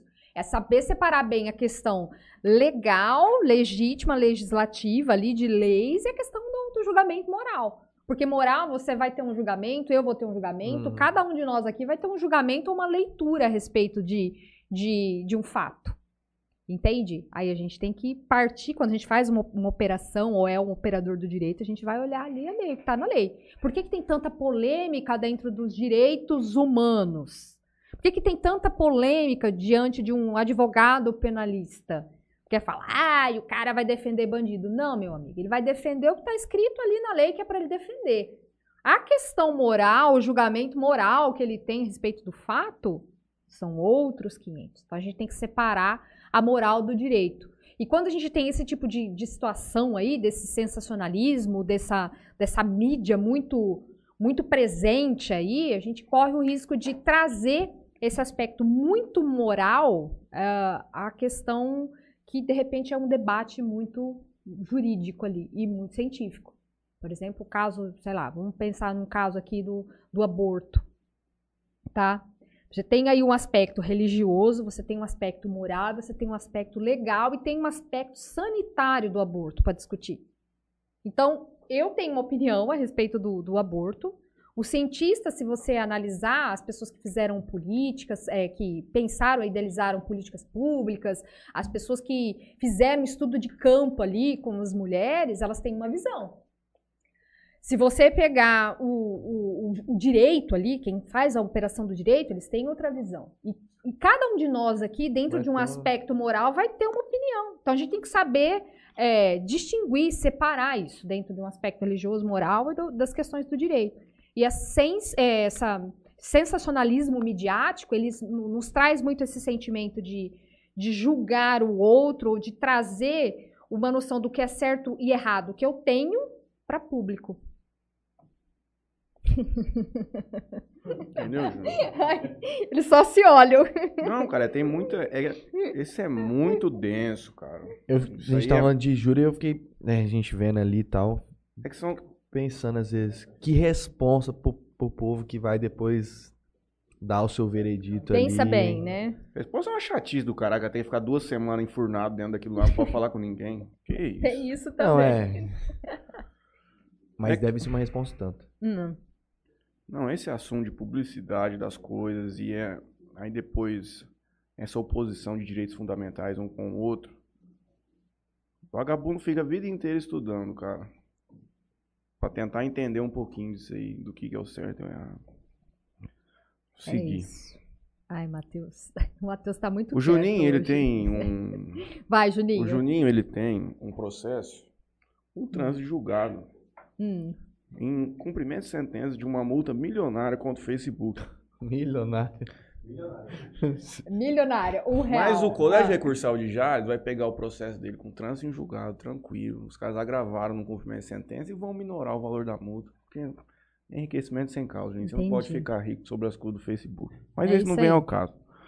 O ponto é o seguinte. Só quero que resolva meu problema. O Facebook informa que não pode cumprir a medida. E não vai. Só quero que resolva o problema. Por quê? Porque ele fala, como é que é? Eu esqueci o termo ah, que ele usa lá. É que ele vincula dizendo que as contas que foram desativadas, acho que não estão nem no Brasil, alguma coisa assim, e que ele não tem ele não tem, ele não tem como determinar esse cumprimento por um outro país, o caralho, onde está esse servidor, sei lá que merda, não lembro direitinho. Time deveria ter lido essa decisão hoje para te falar com mais propriedade. Mas ele vem e informa assim, ó, eu, excelente, eu não posso pagar toda essa multa, inclusive porque eu não vou cumprir a medida. Ele teve um perfil hackeado. E aí os caras usaram cartões e as contas foram desativadas. É, e eu trabalho com publicidade. E eu tenho várias empresas que eu presto serviço de publicidade. E aí todas essas empresas eu não posso fazer mais nada para elas. Faz um ano já. Não vou cumprir, doutor. Falei, vai entrar com votação. É. Tem que mover outra. Aí você coloca no polo, um polo passivo, Facebook a gente já solta uma carta rogatória do Fernando Exatamente. aqui, vai lá nos lá Estados pro, Unidos. Vai lá pro, Exato. Endereça pro Mark. Mark. Marquito. Seu é amigo é Marquito. os caras não, não, não conseguem. Pô, reativa conta do Juninho, o que que custa? Pô, deve tá ser um botão mal pra ninguém. Lá, um botão, perto aqui, ó, ativar, desativar. Tá sacanagem. Deve ser o botão excluir, né? Ah. Ou, ou, que seja, tipo, ó, não tem como mais ativar, mas vamos excluir, hum. você cria outra. É. E aí você usa. É uma beleza? Mas não. Vai, Matheus. Que é um contrassenso, Mateus né? tá na, na O cara fala ali. que, pô, você não pode desativar, não pode reativar, só que você também não pode fazer outra. Eu quero gastar dinheiro no Facebook, gente. Eu quero usar a tua ferramenta, gastar dinheiro, não sou pois é. criminoso, é. nunca matei ninguém, roubei ninguém. Voltando à questão da privacidade, é... Black Mirror fala bastante sobre isso, muito, alguns episódios. Muito. Do paralelo entre do quanto você abre mão da sua privacidade, você ter o benefício das ferramentas.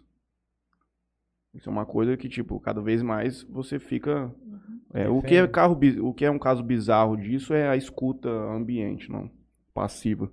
O celular tá ouvindo tudo que nós estamos falando. Ele vai sugerir coisas pra gente comprar uhum. depois. Pô, de certo modo, não é ruim. Não é ruim. Você vai ver lá, o preço estiver bom, você compra. Só que ao mesmo tempo, você fica pensando, aí já entra no caso do Snowden também. Isso aqui os caras estão monitorando você 24 horas. Sim. Quem tá tratando isso aí? Será que o Facebook não está passando isso aí para o governo, caralho? Será que não tá chegando no governo americano isso aí, na verdade? Os caras estão tendo um controle do mundo inteiro, o que o nego tá falando. Sim. Até onde você abre mão do teu benefício para ter essa.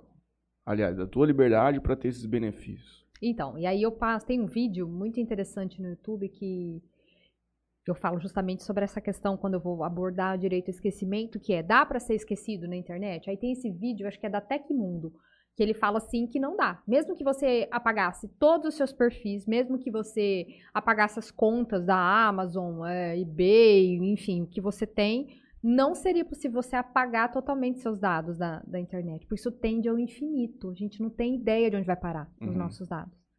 E, e, e, da- e os nossos dados são valiosíssimos. Exato. Tipo, para as empresas. Tem um outro episódio do Black Mirror que é. A mulher tava pra comprar uma passagem de avião. E o score do Serasa dela, por exemplo, Ah, tem muita lembro. relevância Uhum. para você conseguir melhores valores e Uhum. tudo mais. Aí, se eu não me engano, cancelam a passagem dela, e aí a passagem que ela tem para comprar de última hora, ela não tem o score suficiente. Aí ela fica muito puta, começa a quebrar tudo lá, e o score dela vai abaixando, porque não é só se você tem dívida ou não, seu comportamento social vai influenciar em o que você consegue fazer ou não. Inclusive, os caras estão fazendo isso na China, já tem uns dois, três anos. Eles começaram com um projeto lá de dar nota para a pessoa, para ver o que, que ela vai poder acessar de acordo com o comportamento econômico e social dela. Então, e aí a gente entra na questão da sociedade de vigilância.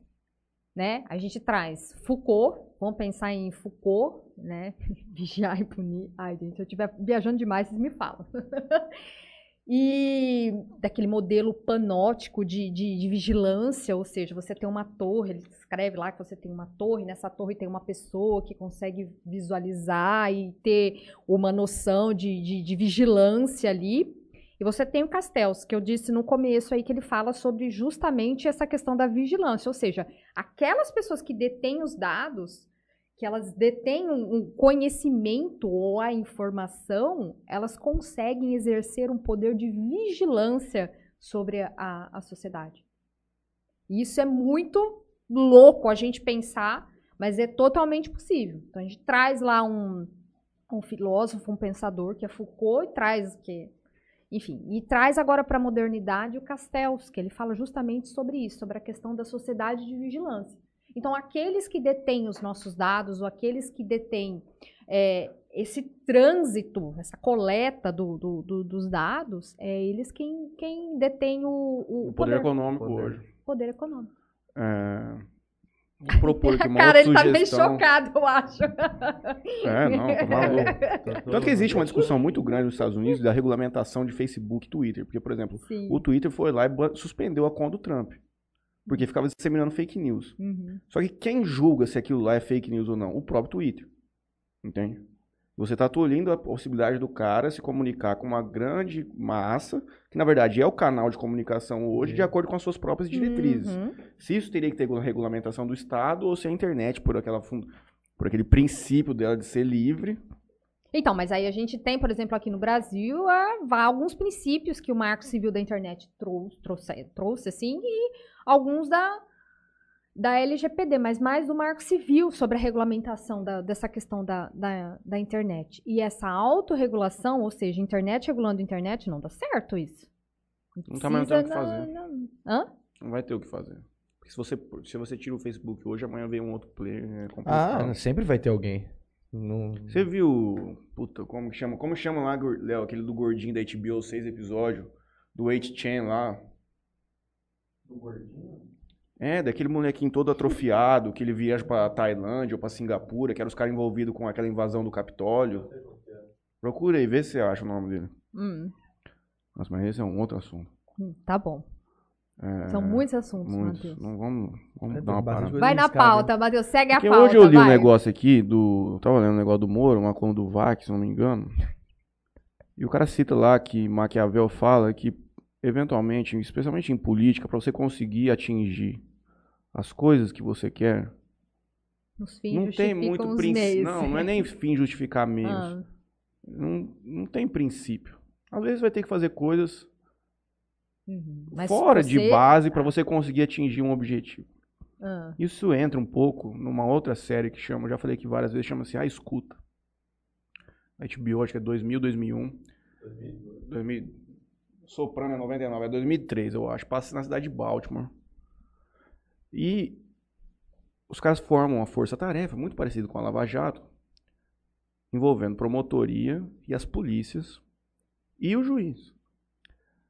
Porque eles não conseguiam, o esquema era tão bem feito, de laranjas e tudo mais, a construção do tráfico de droga, mas tudo escondido e as coisas já tinha coisa quente para esquentar tudo, que não tinha como chegar até os caras. E aí eles trabalhavam juntos, MP, polícia e juiz. Exatamente. Quem quiser entender o que é a Lava Jato de uma maneira muito bem feita, é bizarro, tanto que é bom, a escuta da HBO. E aí cria a seguinte questão.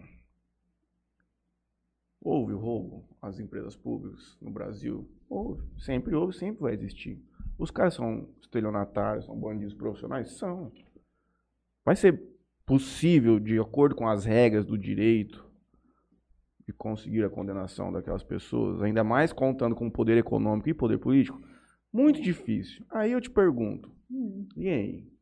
Vale passar por trás da lei para ter essa reparação econômica e punir as pessoas? Ou não? Se você não conseguir condená-los de acordo com as regras do direito, você não conseguiu. Mas você sabe que estão roubando. Tem que dar um jeito, Balim. Tem Os caras deram um jeito. Não, tem que dar um jeito. Tem que ter, dar um jeito de É voltar complexo pra caralho, não? É, é, é assim, é, É porque se você permite isso aqui, tipo assim, aí pode fazer tudo pra qualquer coisa. pra. Aham. Esse é o É a outra discussão. hum. O que, que você pensa, Matheus? Você pensa isso? Ah, eu não penso, não sei que nada. O que, que você pensa, Matheus, sobre isso? Então, é complexo, né? Hum, Porque eu sei que se a gente não respeitar a lei, hum, eventualmente ela poderá ser usada contra mim, hum. em qualquer outro caso. Mas é aí que tá, existem algumas coisas que talvez o dano social seja tão grande que, porra, é- esse, esse caso é bizarro. Esse caso é bizarro, é assalto de dinheiro público às claras e não tem o que fazer. Você não pega os caras nem fudendo. Se você jogar de acordo com as regras constitucionais e as regras do direito. É. Porra, eu acho que. É o eu- mundo paralelo, né? Eu Um gostaria mundo que meio Peak Blinders Ah, ali. Uma, que o uma- processo uma- penal fosse pro caralho. É, tivesse né, uma, uma, uma- uma coisa meio Peak Blinders, tivesse assim, uma inquisição dos caras. Não. Depois colocado em praça pública, soltar fogo neles. Hã? É o Thomas Shelby? Ah, entendi. Bom, é, A gente eu falou- sinto simpatia pelo Thomas Shelby. É Olha, lá. cara, eu teria visto Peak Blinders. Só não poderia ser ruim. Esse é o grande Ah. problema de Peak Blinders. É que vai ver, ele não gosta de ingleses. Ah, entendi. Saca o microfone, Léo? Não. Tem que trazer, viado. Ah, isso é preguiçoso. Vai, gente. Amor de Deus. A gente falando de, de, de Lava Jato, né? Não, só um tal. instantinho. Tá bom. E aí? Qual que é a sua opinião? Putz, é muito complicado porque, vamos lá, buscando ali introdução ao estudo do Anota aí. direito, Não, já. a gente espera que o direito ele regulamente todas as condutas sociais e todas as condutas que a gente espera ali que aconteça, mas o, o direito não consegue. Né? Ele deveria acompanhar e aí ter um timing de, de, de tempo real, de vida real, mas não tem. Então, como disse o, o Matheus ali, fica muito. As brechas que a gente vai, vai, vai encontrando, essas lacunas, elas são. permitem esse tipo de, de, É de, de comportamento. E é prejudicial, é óbvio. O dano social aí é, é muito maior. Os caras deram um estádio pro Corinthians de um bilhão e meio de reais. Então. É brincadeira? Justo. É, é, é nisso. É sobre isso. Time do povo. Ué, O povo que pagou, é, não tem problema. O povo pagou. cara. É, é isso. Concordo com você. Explicava. Eu já vou, eu já vi a pergunta dele, eu vou, eu vou passar. Amanhã, na nona? Não. Era Nossa ele senhora, vai dar, vai dar briga. Ele discute comigo. O meu negócio com, com o Balbino é. Ele fala que eu sou muito, muito ranheta, que eu, que eu não abaixo a voz pra falar com ele, que eu, assim, não concordo com nada do que ele faz e ele tá coberto de razão. Ele tá coberto de razão, entendeu? A gente já teve uma, um- várias discussões aí no, no Você é direct. ambi- Você é ambientalista?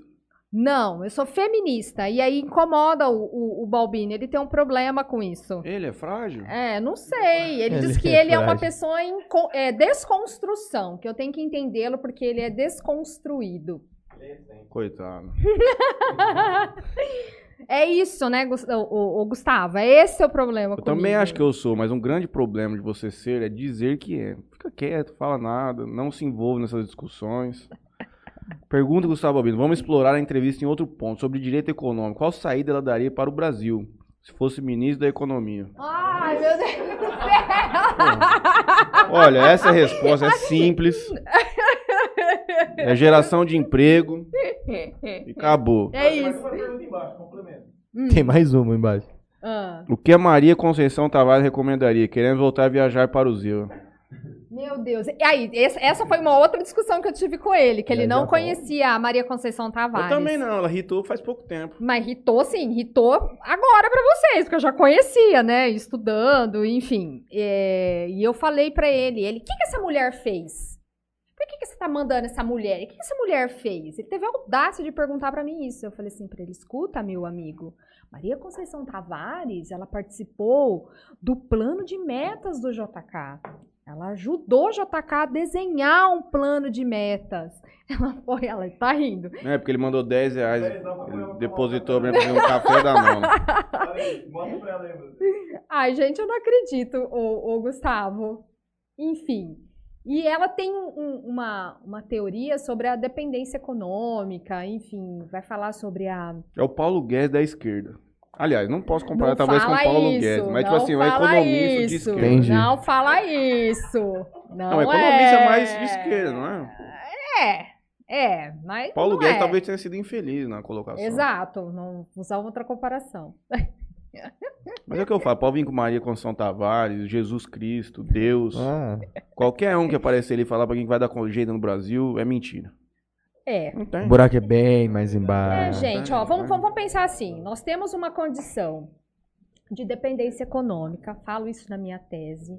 Falo isso sobre a questão das inovações. Que aí minha tese, meu, meu, meu mestrado foi uma coisa e minha tese foi um- uma, um outro, uma outra temática, tá? Eu não segui a mesma temática. Eu, Uhum. eu fui a ousada, então fui para outra temática. É, a questão nossa econômica, ela está enraizada em, em várias, em várias outras estruturas. Não é só a gente pensar, "Ai, vamos salvar a economia. Você tem a questão social para você pensar, você tem a questão política ali para pensar, você tem que pensar o quê? A gente está falando, ai, uma terceira via, terceira via, mas pera lá. De todo mundo escuta falar de terceira via, mas a gente já ouviu falar em presidencialismo de coalizão? A gente sabe o que é realmente democracia? Então, é o que eu falo para meus alunos. Vocês estão debatendo como isso? Se vocês não leram, se vocês não conhecem e se vocês não aprofundam o debate. Porque vira conversa de boteco. Então, assim, você quer pensar um, um projeto, você tem que ter um, um projeto de Brasil, mas então você tem que pensar em todas as condições que, que- que a gente tem ali no, no, no- no Brasil, no nosso país. E agora, em, em pandemia, pior ainda. Então, o que é que, na minha opinião, a gente poderia pensar? Bem a longo prazo, porque nós estamos com uma educação precária, totalmente precária, acesso, e eu digo isso, acesso ao ensino superior, acesso ao ensino básico, pesquisadores, eh, investimento em pesquisa, investimento em indústria. Nós estamos com um processo de desindustrialização do Brasil desde os anos 80, 90, quando a gente tem ali a entrada das multinacionais ali em 1990 aqui no Brasil, então começa a quebrar a questão nacional, e você entra, tem o capital estrangeiro, mas aí você tem o capital estrangeiro que entrou no Brasil nos anos 50, nos anos 60, que também, enfim, já pra gente ficar... vota. né? Não é quem está pensando. Ela é uma nacional desenvolvimentista. Exatamente, Matheus. Eu sou uma nacional desenvolvimentista. Vota 12 na urna. É 12 ou não é 12? Não sei, tô Eu ia falar se ela pensando ainda. sindicalista. Não, não é, não é, não é. Não, Não é 13. Não, não, não é 13. Não é 13. Não é. Não Infelizmente não vai ter, como diria o grande José Devanir Rodrigues, o Garça, é. Ah. não vai ter densidade para chegar na Não na vai. disputa. Eu, eu acredito que não, Matheus. Você tá certo. É, você tá Lamentavelmente, certo eu, vou- não, eu gostaria muito de votar e colocar o homem lá. O homem se chama Ciro Gomes. Puxa, é louco, Ciro hein? Gomes. Ele fala, ele fala várias boas. Não, mas assim, vamos pensar em... É porque, tipo, de na- projeto é, de, do que, que você entende que o Brasil nesse- seria bom pra ele. É, tem um projeto de nacional desenvolvimentismo. Por exemplo, o, Bolsonaro, ele acredita que o capital estrangeiro pode vir pra cá e a gente vai ficar rico com dinheiro de fora pra ter capacidade de comprar as coisas de fora, certo? Basicamente, bem superficialmente é isso. O Cirão, pelo contrário, ele fala assim, pô, nós temos que voltar a produzir coisas aqui dentro, porque além de termos os produtos, vai dar pujança, vai dar emprego, vai dar renda e o caralho. Não que ele seja contra ah, É, a gente ter dinheiro, um sim, sim, investimento internacional. Ok, a gente já tem, assim, em parque, às vezes é industrial e tal, mas você tem mais essa pegada de estimular a questão industrial brasileira, a questão ah, de você lidar ali com um- o desenvolvimento interno, baseado ali no 217 e no 218 da Constituição Federal. Eita, bicho. É, Chutei tudo do nacional. Oh, meu Deus. Puta, gente, que cagada. é, Matheus. Vamos para o fim. Não voto 13. Eu tenho uma aqui. Vai, Juninho, Então destrói. vai, Juninho. Ah. A gente falou de Lava Jato. Ai, meu Deus. Ah. Você acha que a Lava Jato tirou a legitimidade da eleição de 2018? Essa pergunta delicada. É, Em público. porque ela envolve muitos aspectos pra gente, pra gente analisar. Vamos tá? analisar eles. Eu já falo pra Daquela vocês assim, tipo, batem. 10 horas da noite a gente sai daqui, né? Eu acho que Dez. sim. 10 horas da noite a gente sai daqui. Bom, ahn, sim. É óbvio que a Lava Jato influenciou a- a- as eleições de, de, 18. de 18. Sim, com toda certeza, tá? E também acho que o que está acontecendo vai influenciar a- a- as eleições também que, que estão por vir. Acredito. O que que está acontecendo no caso? Ah, pandemia, essa Ah, questão de você ter muito polarizado um debate direita e esquerda no, no, no- no Brasil. Não que isso seja ruim, não é ruim, a gente precisa, dentro de uma democracia, ter essas ideias ventiladas, mas aí quando você parte para polarização já é muito complicado, porque você fala de extremismo em ideologia, extremismo em. em eh, como que eu falo? De um comportamento que exa- exacerba assim, um, um- um comportamento. Então, tudo que é extremo, polo extremo, é prejudicial. E dentro de uma democracia também. Quando eu falei de presidencialismo de coalizão, o que, que a gente chegou à conclusão aqui no Brasil? Que a gente não tem governabilidade, que é o que a gente fala muito, sem a gente ter uma coalizão de partidos e de propósitos. O Lula fez muito bem isso. Quando ele, ele dentro do, do governo dele, ele fez muito bem isso. Ele amarrou, né, essa questão do- dos partidos aí com pretensões mais sociais e o- o- a questão do- dos partidos que pensavam muito no poder econômico, né, do- das grandes empresas, enfim, ele amarrou tudo isso. Então, hoje no Brasil, a gente tem que pensar nisso. Não tem como a gente ter uma governabilidade sem a gente pensar em coalizões. A gente tem, tem isso. Até porque o E- sistema é esse, já tá refém do Exato. próprio Ah. sistema, não tem como. Exato, exato. Então, quando a gente pensa em uma polarização, quando eu penso, ó, conservadorismo, progressistas, é, direita, esquerda, a gente tende a quebrar esse, essa questão aí. E aí fica prejudicado. E eu acho que o que, aconteceu, que a Lava Jato promoveu também, foi essa polarização. Eu acho que ela intensificou essa polarização. Né? Como se falava em esquerda e direita no Brasil antes dessa merda? Tudo começou com o Bolsonaro. Falando sério. Não, falava-se sim. Falava, mas era Mas era muito. muito pouco, Não, mas nem, nem compara, nem compara. Sim, olha, a gente sempre teve Lula, é, Fernando Henrique, a gente teve ali outros, outras disputas em que esquerda e direita ficou muito evidente. Ah. Só que se a gente pensar no conceito Mas quem e raciocinava direita, política naquela época? Hoje em dia a internet ela amplificou muito a voz do, do cidadão comum. Não que concordo, isso seja ruim, mas concordo. é, aí a produção de fake news entra tudo isso aí junto. É uma. Puta, é foda. É foda. Não é fácil, não. Meu Deus, Veja. meu Deus. Desbloqueei aí que o meu nem tá logado. No, no YouTube. Balbino. Gustavo Balbino. Ó, o Toninho Cruz mandou boa noite. O Laurentino tá sumido aqui, hein? Rapaz, vamos sumiu, viu? Liberou os comércios, né? Deve estar em boteco tomando cachaça com alguém. Gustavo Albino. Pra fechar, o que a advogada feminista com vigor espera da presidência da Patrícia Vanzolini? Nossa, professora? Não, eu conheço a Patrícia na pós, né? E como eu dou aula na pós, então eu tive contato com a, com a Patrícia. Dividiu o sala dos professores com a Patrícia Manzolini? Sim! Guilherme Madeira também? Sim! Pô, Toda do- essa galera. dois essa dos mais galera. especiais. É. Puta, É. Guilherme Madeira, pra mim, eu... Puta, que cara foda. Ele é um sensacional. Sensacional. Que juiz. Se nós tivéssemos só juiz como Guilherme Madeira, o Brasil tava resolvido. Bom, é, advogada feminista. Vamos lá. Sim, Gustavo, você sabe que eu sou isso, Gustavo. Não precisa ficar falando em rede social, Gustavo.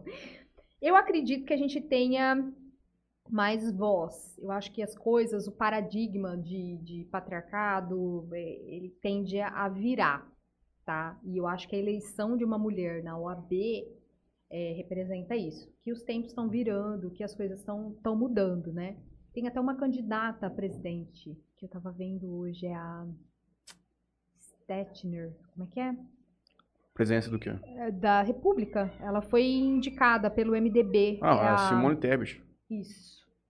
Eu estava lendo alguma coisa sobre ela hoje e acho interessante, assim, a candidatura. É de Três Lagoas. É, então, é, eu tava vendo ali a, a biografia dela.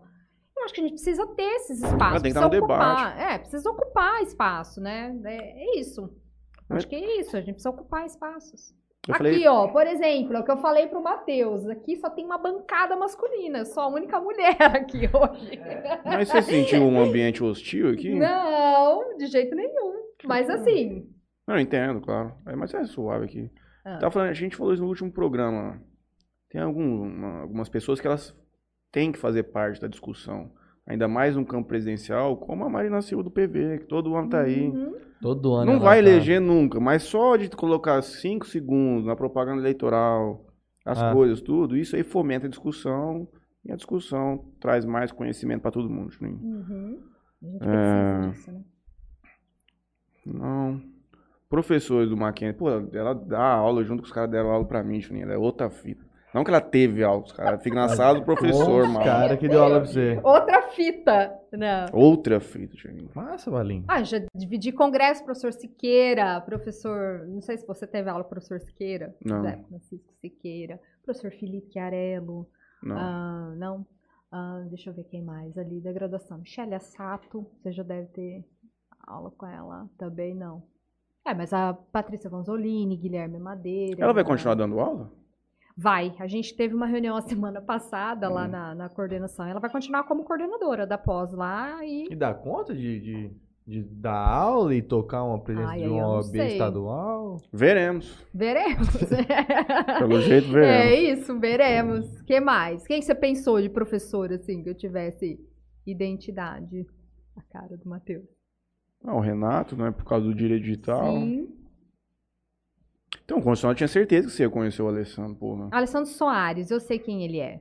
Eu sei. Pô, eu gostava muito da aula dele. O último Ale. semestre, fazia uma roda lá, eu já chegava bêbado na aula. Olha, não tem nem vergonha de falar isso em público. Mas a aula ia bem, cara, porque discussão de direito fundamental, você já chegava mais desinibido. Era boa. Hum. Valia a pena. Valeu. Eu Hum, sei quem ele é, o Ale. Ele saiu para ele saiu candidato Sim, a sim, vereador, vereador. o Ale Soares. Vereador. Professor de Direito Constitucional e Administrativo, Mackenzie Damasio EPD. Doutor Isso. e mestre de Direito USP, doutor Salamanca, É, Espanha. é, eu também tive aula e escrevi um, um- um livro com o professor Silvio Almeida. Uhum. Conhece? Juninho, você pesquisou pouco, Juninho.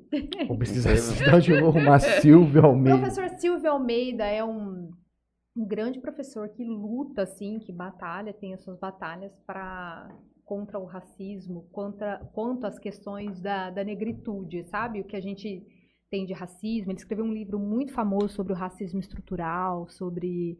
é, tem uma coleção, né? Ele, Jamila Ribeiro, é, racismo recreativo, racismo estrutural. É bem legal.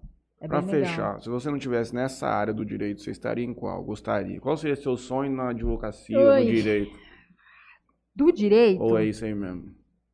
Matheus, eu sou muito feliz na academia. E é assim, eu me sinto muito realizada. Acho que é o que eu sei fazer e eu gosto de fazer.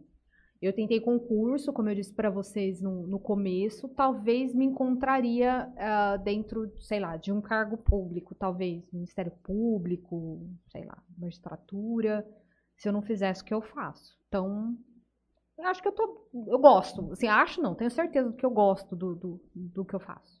E Gosto onde você quer bastante estar daqui 10 anos?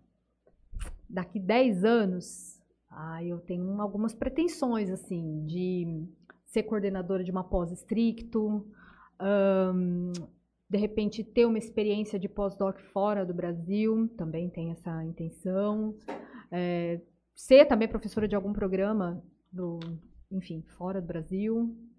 É, Essa é algumas, são algumas intenções. Aprender italiano. Universidade, curso universitário não? Direitinho normal pra molecada de 18 anos, graduação. Graduação? Olha, eu gosto muito de aula de graduação. Gosto de ter o contato com a galera. Eles, apesar de me odiarem, né? Assim, de, de eles não Você é serem. dura na sala? Sou um pouco. Qual Brava. sentido? Exigente com prova? Exigente com debate, exigente com prova. Não, não dá mesmo. Professor desse aí não, exigente. não, não sobrevive, mano. EAD. Não sobrevive. Não, não adianta. Já chega, já começou o semestre, fala assim, mano, vagabundo. tá. Os caras, o professor é foda, mano.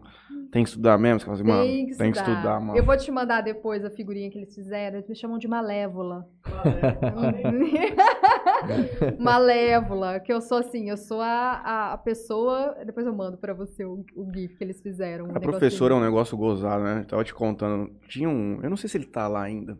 Era um cara que fazia concurso, ele passava em todos. Ele fazia concurso pra juiz, passava. Ele fazia pra MP, passava. Ele passou três vezes pra pra juiz no estado de São Paulo, se não me engano. E ele dava aula de. Se eu não me engano, era de. Previdenciário. Hum. Ele entrava na sala, tinha um livrinho. Era jovem, devia ter no máximo 40 anos, 45 anos. Ele, ele não tinha trato social nenhum, ele não, não sabia como se comportar. Inteligência socialmente. emocional zero. Chegava lá, boa noite. Não fazia chamada, você já sabe. Né? Virava pra lousa, escrevia o que estava no livro, terminava de escrever, começava a ler o livro dele. Terminava, ele fazia assim, virava as costas e ia embora. O cara, era, o cara é gênio pra fazer prova.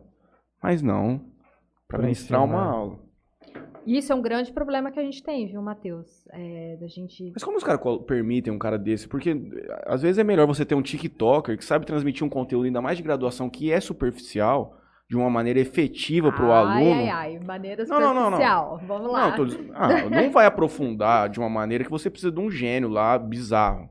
Eu prefiro um cara que consiga, ainda mais nessa realidade nossa de desatenção muito grande por causa de celular. É melhor Uhum. você tinha professor que chegava lá pra dar aula, pô, o cara era, não era de longe, aliás, não era nem perto dos mais inteligentes.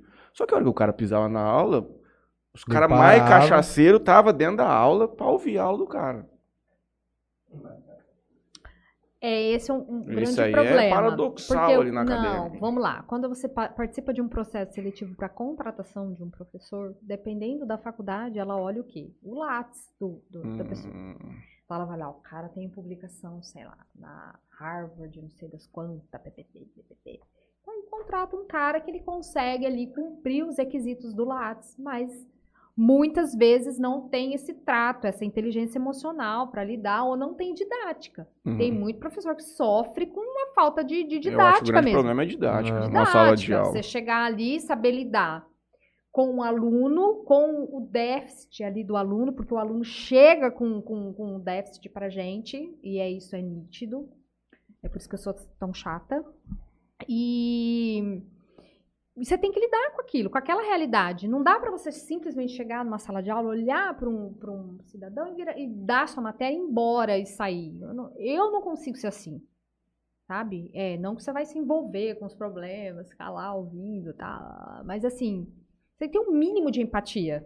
Você tá lidando com o ser humano, né? Não tá lidando ali com, com máquina, com robô. Você conheceu o Pedro Buch? Conheci, ele não tá mais no Não. Mackenzie, ele tá na USP agora, ele saiu do Mackenzie. Juninho? Cara era bom. O cara parece o Brad Pitt. O cara é lindo, viado. Tô falando sério. Acabava a aula, puta, mano. Inclusive, ele disputava lá no bar depois. O cara Imagina. saía da aula, ia, Ia pro, pro bar, bar. com a gente tomar cachaça. O cara era muito bom. Ele tá na USP aula. agora, ele passou em processo seletivo da USP, ele não tá mais lá. Tem uns caras diferentes. Dava aula bem, Pedro pelo menos? Bruto, era bruto. não, ele é mano. ótimo, ele é ótimo. O cara é bruto, mano. Bruto. De produção, Rapaz, começava a aula, a, mi- a mulheradinha. Não, não tinha como. tio. O bicho era terrível. E mexia, viu? Mas- Ele Mexia. mexia com as meninas. Mexia. Ai, meu Deus. Grande Pedro Buch. Foi meu orientador, porra. Inclusive, não lembrava. Eu escrevi sobre Não moradia lembrava. social. Aí, ó. Olha, Fiz em 72 horas meu TCC. ele não tem vergonha de falar essas Assume coisas. todas as Não, ele não tem da época. vergonha de falar isso na frente de uma professora. Ele não tem. Ele não Qual tem que é a vergonha. taxa de DP da tua sala? Vixe, olha, eu tô com exame agora semana que vem pra fazer. Os alunos Quantos alunos na sala? Depende. Graduação, sei lá, aqui, as salas, 30, 40, pra aqui pro. Fica uns 5 interior. pra trás, padrão. Imagina, fica mais. Esse cara deixava mais. Professora corporativista, Juninho. Quer ficar dando dinheiro pra faculdade, É. rapaz. Não quer nem saber, mano. Deixa os caras passar. Não, Matheus, é que eu sou muito exigente mesmo. Mas o povo vai bem na matéria? Porque se o povo não Lógico for, que talvez não. signifique. Então talvez você não tá sabendo. Então talvez você não tá sabendo ensinar. Pô, então significa que você é uma má professora. Vamos professora lá, fosse Matheus, deixa eu te Os explicar. caras iam fazer as provas e ia passar, mano. Eu dou aula para aluno de primeiro ano, primeiro tô semestre, brincando, você graduação. Eu sei, graduação, primeiro semestre. Como que os alunos chegam? Ah, só tem demente. Não, não é demente, eles não são dementes, Só mas tem assim, demente. eles chegam com déficit, tá? Uhum. É bonita essa palavra. Então eles chegam com gaps, né? Com dificuldades ali. Então nós vamos pensar que o aluno ele trabalha às vezes durante o dia, chega à noite para estudar, tem N situações. Só que eu, por exemplo, não consigo ah, que o aluno não escreva bem, não escreva com português, e desde o primeiro ano ali do, do direito, a BNT. A BNT. Vai aprender a BNT, vai fazer trabalho ali, Time News 1 Por isso que o mandou. vai gostar de professor delegado, Um Juninho. e-mail. Professor delegado era os brutos. Os caras chegavam na. Fábio Capano. Acho que ele foi até. Não sei se ele foi preso, sei Eu lá. não sei. Não, o vagabundo chegava de calça jeans, sapato, soltava. Não levava nada passado, só começava a falar lá e embora. É isso.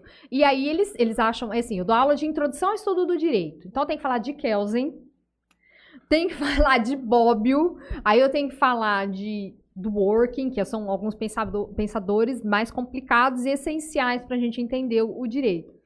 E aí eu chego lá e as pessoas olham para mim e falam assim, pô, uma mulher, né? Não, ela vai ser super boazinha, porque a gente tem, associa a questão da mulher à questão maternal, né?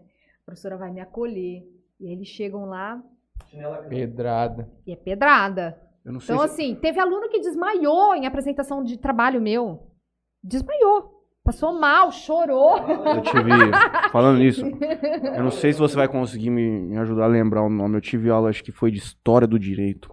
Porque IED, se eu não me engano, foi com o Trubilhano. Tem IED 1 e 2? Tem.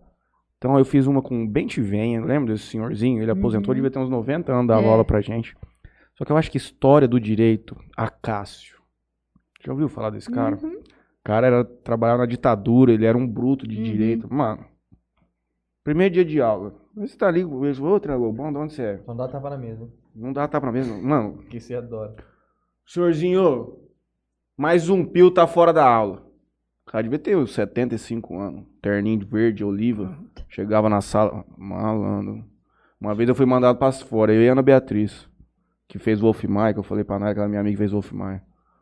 Só fui dar uma olhadinha pra não falar não sei o que, já só falei assim, ó. Então, eu dou aula de fundamentos históricos do direito também. Então, assim. é- O cara era bruto, mano. Ele foi, ele foi dispensado depois. Ah, esquece trem direito aí, mano. Fazer nada. Não, daí, daí ele já, já abandonou a ideia. Depois da discussão hoje, ele já abandonou a ideia de, de, de falar do, do, do- de Tive direito. antropologia com o Vilas Boas. Hum, Nossa, Nossa, ele é bom. ma- que ele é bruto, hein? É sobre isso. É sobre isso. O usuário de programa tá bom. Hum. Deus, Deixa eu ver se tem alguma coisa aqui. Gustavo Balbino. Gustavo Balbino. Gustavo... Marca um café, Gustavo. Balbino. Vamos tomar. É, eu acho também. Justo. É isso. Muito obrigado pela visita aqui Ah, eu hoje que conosco. agradeço. Foi muito bom. Tomara que a senhora não fique tão famosa, tão grande academicamente falando. Por quê? Que aí aí fica difícil de arrumar agenda aqui pra Ah. nós. Tão simples. Aliás, tomara que a senhora Não fica consiga. e agorando, não a fica gente vai. É, não, tomara, Não, tomara, não, tomara, não, não, tomara, não, não. tomara.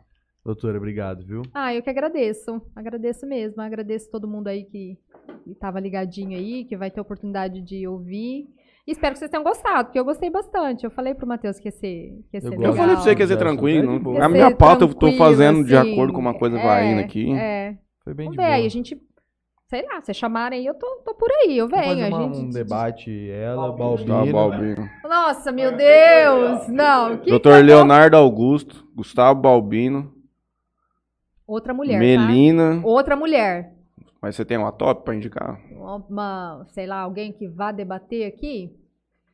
Uma brava. que Uma é- brava? É, uma Nossa. Não, não, a- intelectualmente Não. falando. Hã? A chinela tem que cantar aqui. É, o povo quer ibope, né? O povo quer polêmica. Vou pensar no nome dessa pessoa aí pra. Aí pra a gente só vem aqui e discutir. fala, ô pessoal, boa noite, tudo todo. Vai. Pode sentar aí. Aí começa a aparecer na, tele, na, na televisão aqui os temas. Ah, Balbino nos abandonou, cara. Que pilantra. Ainda bem, né? Ainda bem. Ainda bem que ele nos abandonou, né? Foi dar uma assistência pra patroa. É. O Cleverson disse que o prazer foi nosso. Ai, meu Deus do céu. Um abraço, Cleverson. Obrigado pela visita hoje. Se inscreva no nosso canal, volte sempre. Segunda-feira, quem recebemos aqui? Aliás, é Não me verdade. lembro, não. Tem que olhar aqui. Banda Borne. Banda Born. Banda Borne. Na quinta-feira, legal. Flaprande. Sexta-feira. Sexta-feira, Flaprande. Uhum. E aí na outra semana eu tenho que ir atrás de pauta. Ah, mas não pode falar isso. Esquece, vamos pra frente, é. Não pode falar Tem que isso. deixar baixo. Tem que deixar baixo, porque senão depois fala, "Não, É, tem que deixar baixo. É isso. Bom, obrigado, doutora, mais uma Eu vez. que agradeço. Muito Obrigado a todo mesmo. mundo que nos acompanhou. Quem não for inscrito no canal, se inscreva no nosso canal. Quem tiver pelo Facebook também curte a nossa página. Qual que é teu arroba, Juninho, pra quem quiser seguir você no Insta? Arroba Franley Machado. Boa, Juninho, Ai, boa. vou seguir o Juninho. O Juninho ainda Pode vai ir. ser meu estagiário, né, Juninho? Não sei se a gente estimulou ou desestimulou o Ah. Juninho a fazer direito aqui hoje, Matheus. O que, que você acha? Faz um técnico Estimulou, judiciário. né? Ele pode fazer um curso técnico que, tá, que vai ter também. Curso técnico. Você, você, você fazer, tipo, coisa de, de serventuário. federais, Não. De ficar fazendo decisão, publicar certidão de publicação, essas coisas. Não, Fazer o mas trabalho administrativo dentro do fórum. ele não gostou Auxiliar muito, não. técnico judiciário, um curso Ele novo não aí que os caras gostou criaram. Não. Então eu agradeço a Tropicado Sorvetes. Também ao Parcela aí, Soluções Financeiras. Vamos trabalhar no Parcela aí que nós estamos precisando de uma, uma- uma alavancada aí, né, Juninho? Se tiver precisando de dinheiro emprestado, o Juninho empresta também. Mas tá precisando muito. Multimarcas Pneus. E é isso. Quero agradecer aqui Bebida Sabor aqui. Como vocês podem ver aí, o portfólio do pessoal aí. Corre a água, hein, Juninho? Saborizada. Eu conversei com o Gui e acho que vai ficar só pra 2022. Hum, pandemia. Que tava dando, tava dando problema de, de umas máquinas. Enfim, não sei. É sobre. Atrasou, atrasou. Toquinho Center Car, lavagem de carro moto. E LH, Bar, LH Bor, compra e venda de borrachas. Pô, esperando o prefeito chamar pra aquele churrasco, hein, Juninho? Doutora, a palavra tá aberta pra você quiser fazer alguma consideração final, enfim. Ah, pode Fica ser, pode ser, pode ser. É, bom, quero agradecer primeiro o convite. Eu tava assim, eu falei pro, pro Matheus, falei, mesmo, o que, eu posso falar, né? Eu não tenho muito o que falar, porque vocês trazem tanta, tanta gente assim, famosa, celebridade. E eu não sou essa celebridade. O Gustavo tenho Balbino já veio aqui. Não, Gustavo não. Gustavo é subcelebridade. Ele Não, não, mas é isso que eu tô te falando. Ele é uma Olha- subcelebridade. Olha o nível de gente que já veio aqui, é isso que eu tô querendo dizer. Te amo, Gustavo Balbino. Deus. Não, te amo, Gustavo. Você sabe que você. Eu te falei hoje, a, a- você é dono disso aqui. Ele já mandou uns 300 pra nós de, de Nossa. superchat. Gustavo Balbino é dono. Quero agradecer então o convite. Quero também me colocar à disposição de vocês, se precisarem de alguma coisa, eu estou aqui à disposição. É, e, sei lá, agradecer também as pessoas que participaram, mandaram perguntas e. Ah, não sei, acho que é, acho que Se é isso. algum dia for entrevistado, quer perguntar pra mim que quer falar, eu vou meter igual jogador de futebol. Não, em primeiro lugar, quero agradecer a Deus, a oportunidade de estar aqui hoje, minha família, o grupo. Semana que Ah. vem estamos aí de volta pra um, tentar. beijo, um beijo pra família Araújo, pro André, André tá aí também, Célia, tá todo mundo aí. um beijo pra todo mundo, um beijo pra pra meus amigos aí, os meus alunos que participaram Alunos. também. É, vamos lá. Vai piorar a Malévola. Puta, tá maluco. Deve ser brabo, viu, Juninho? É isso. Obrigado, gente. Valeu.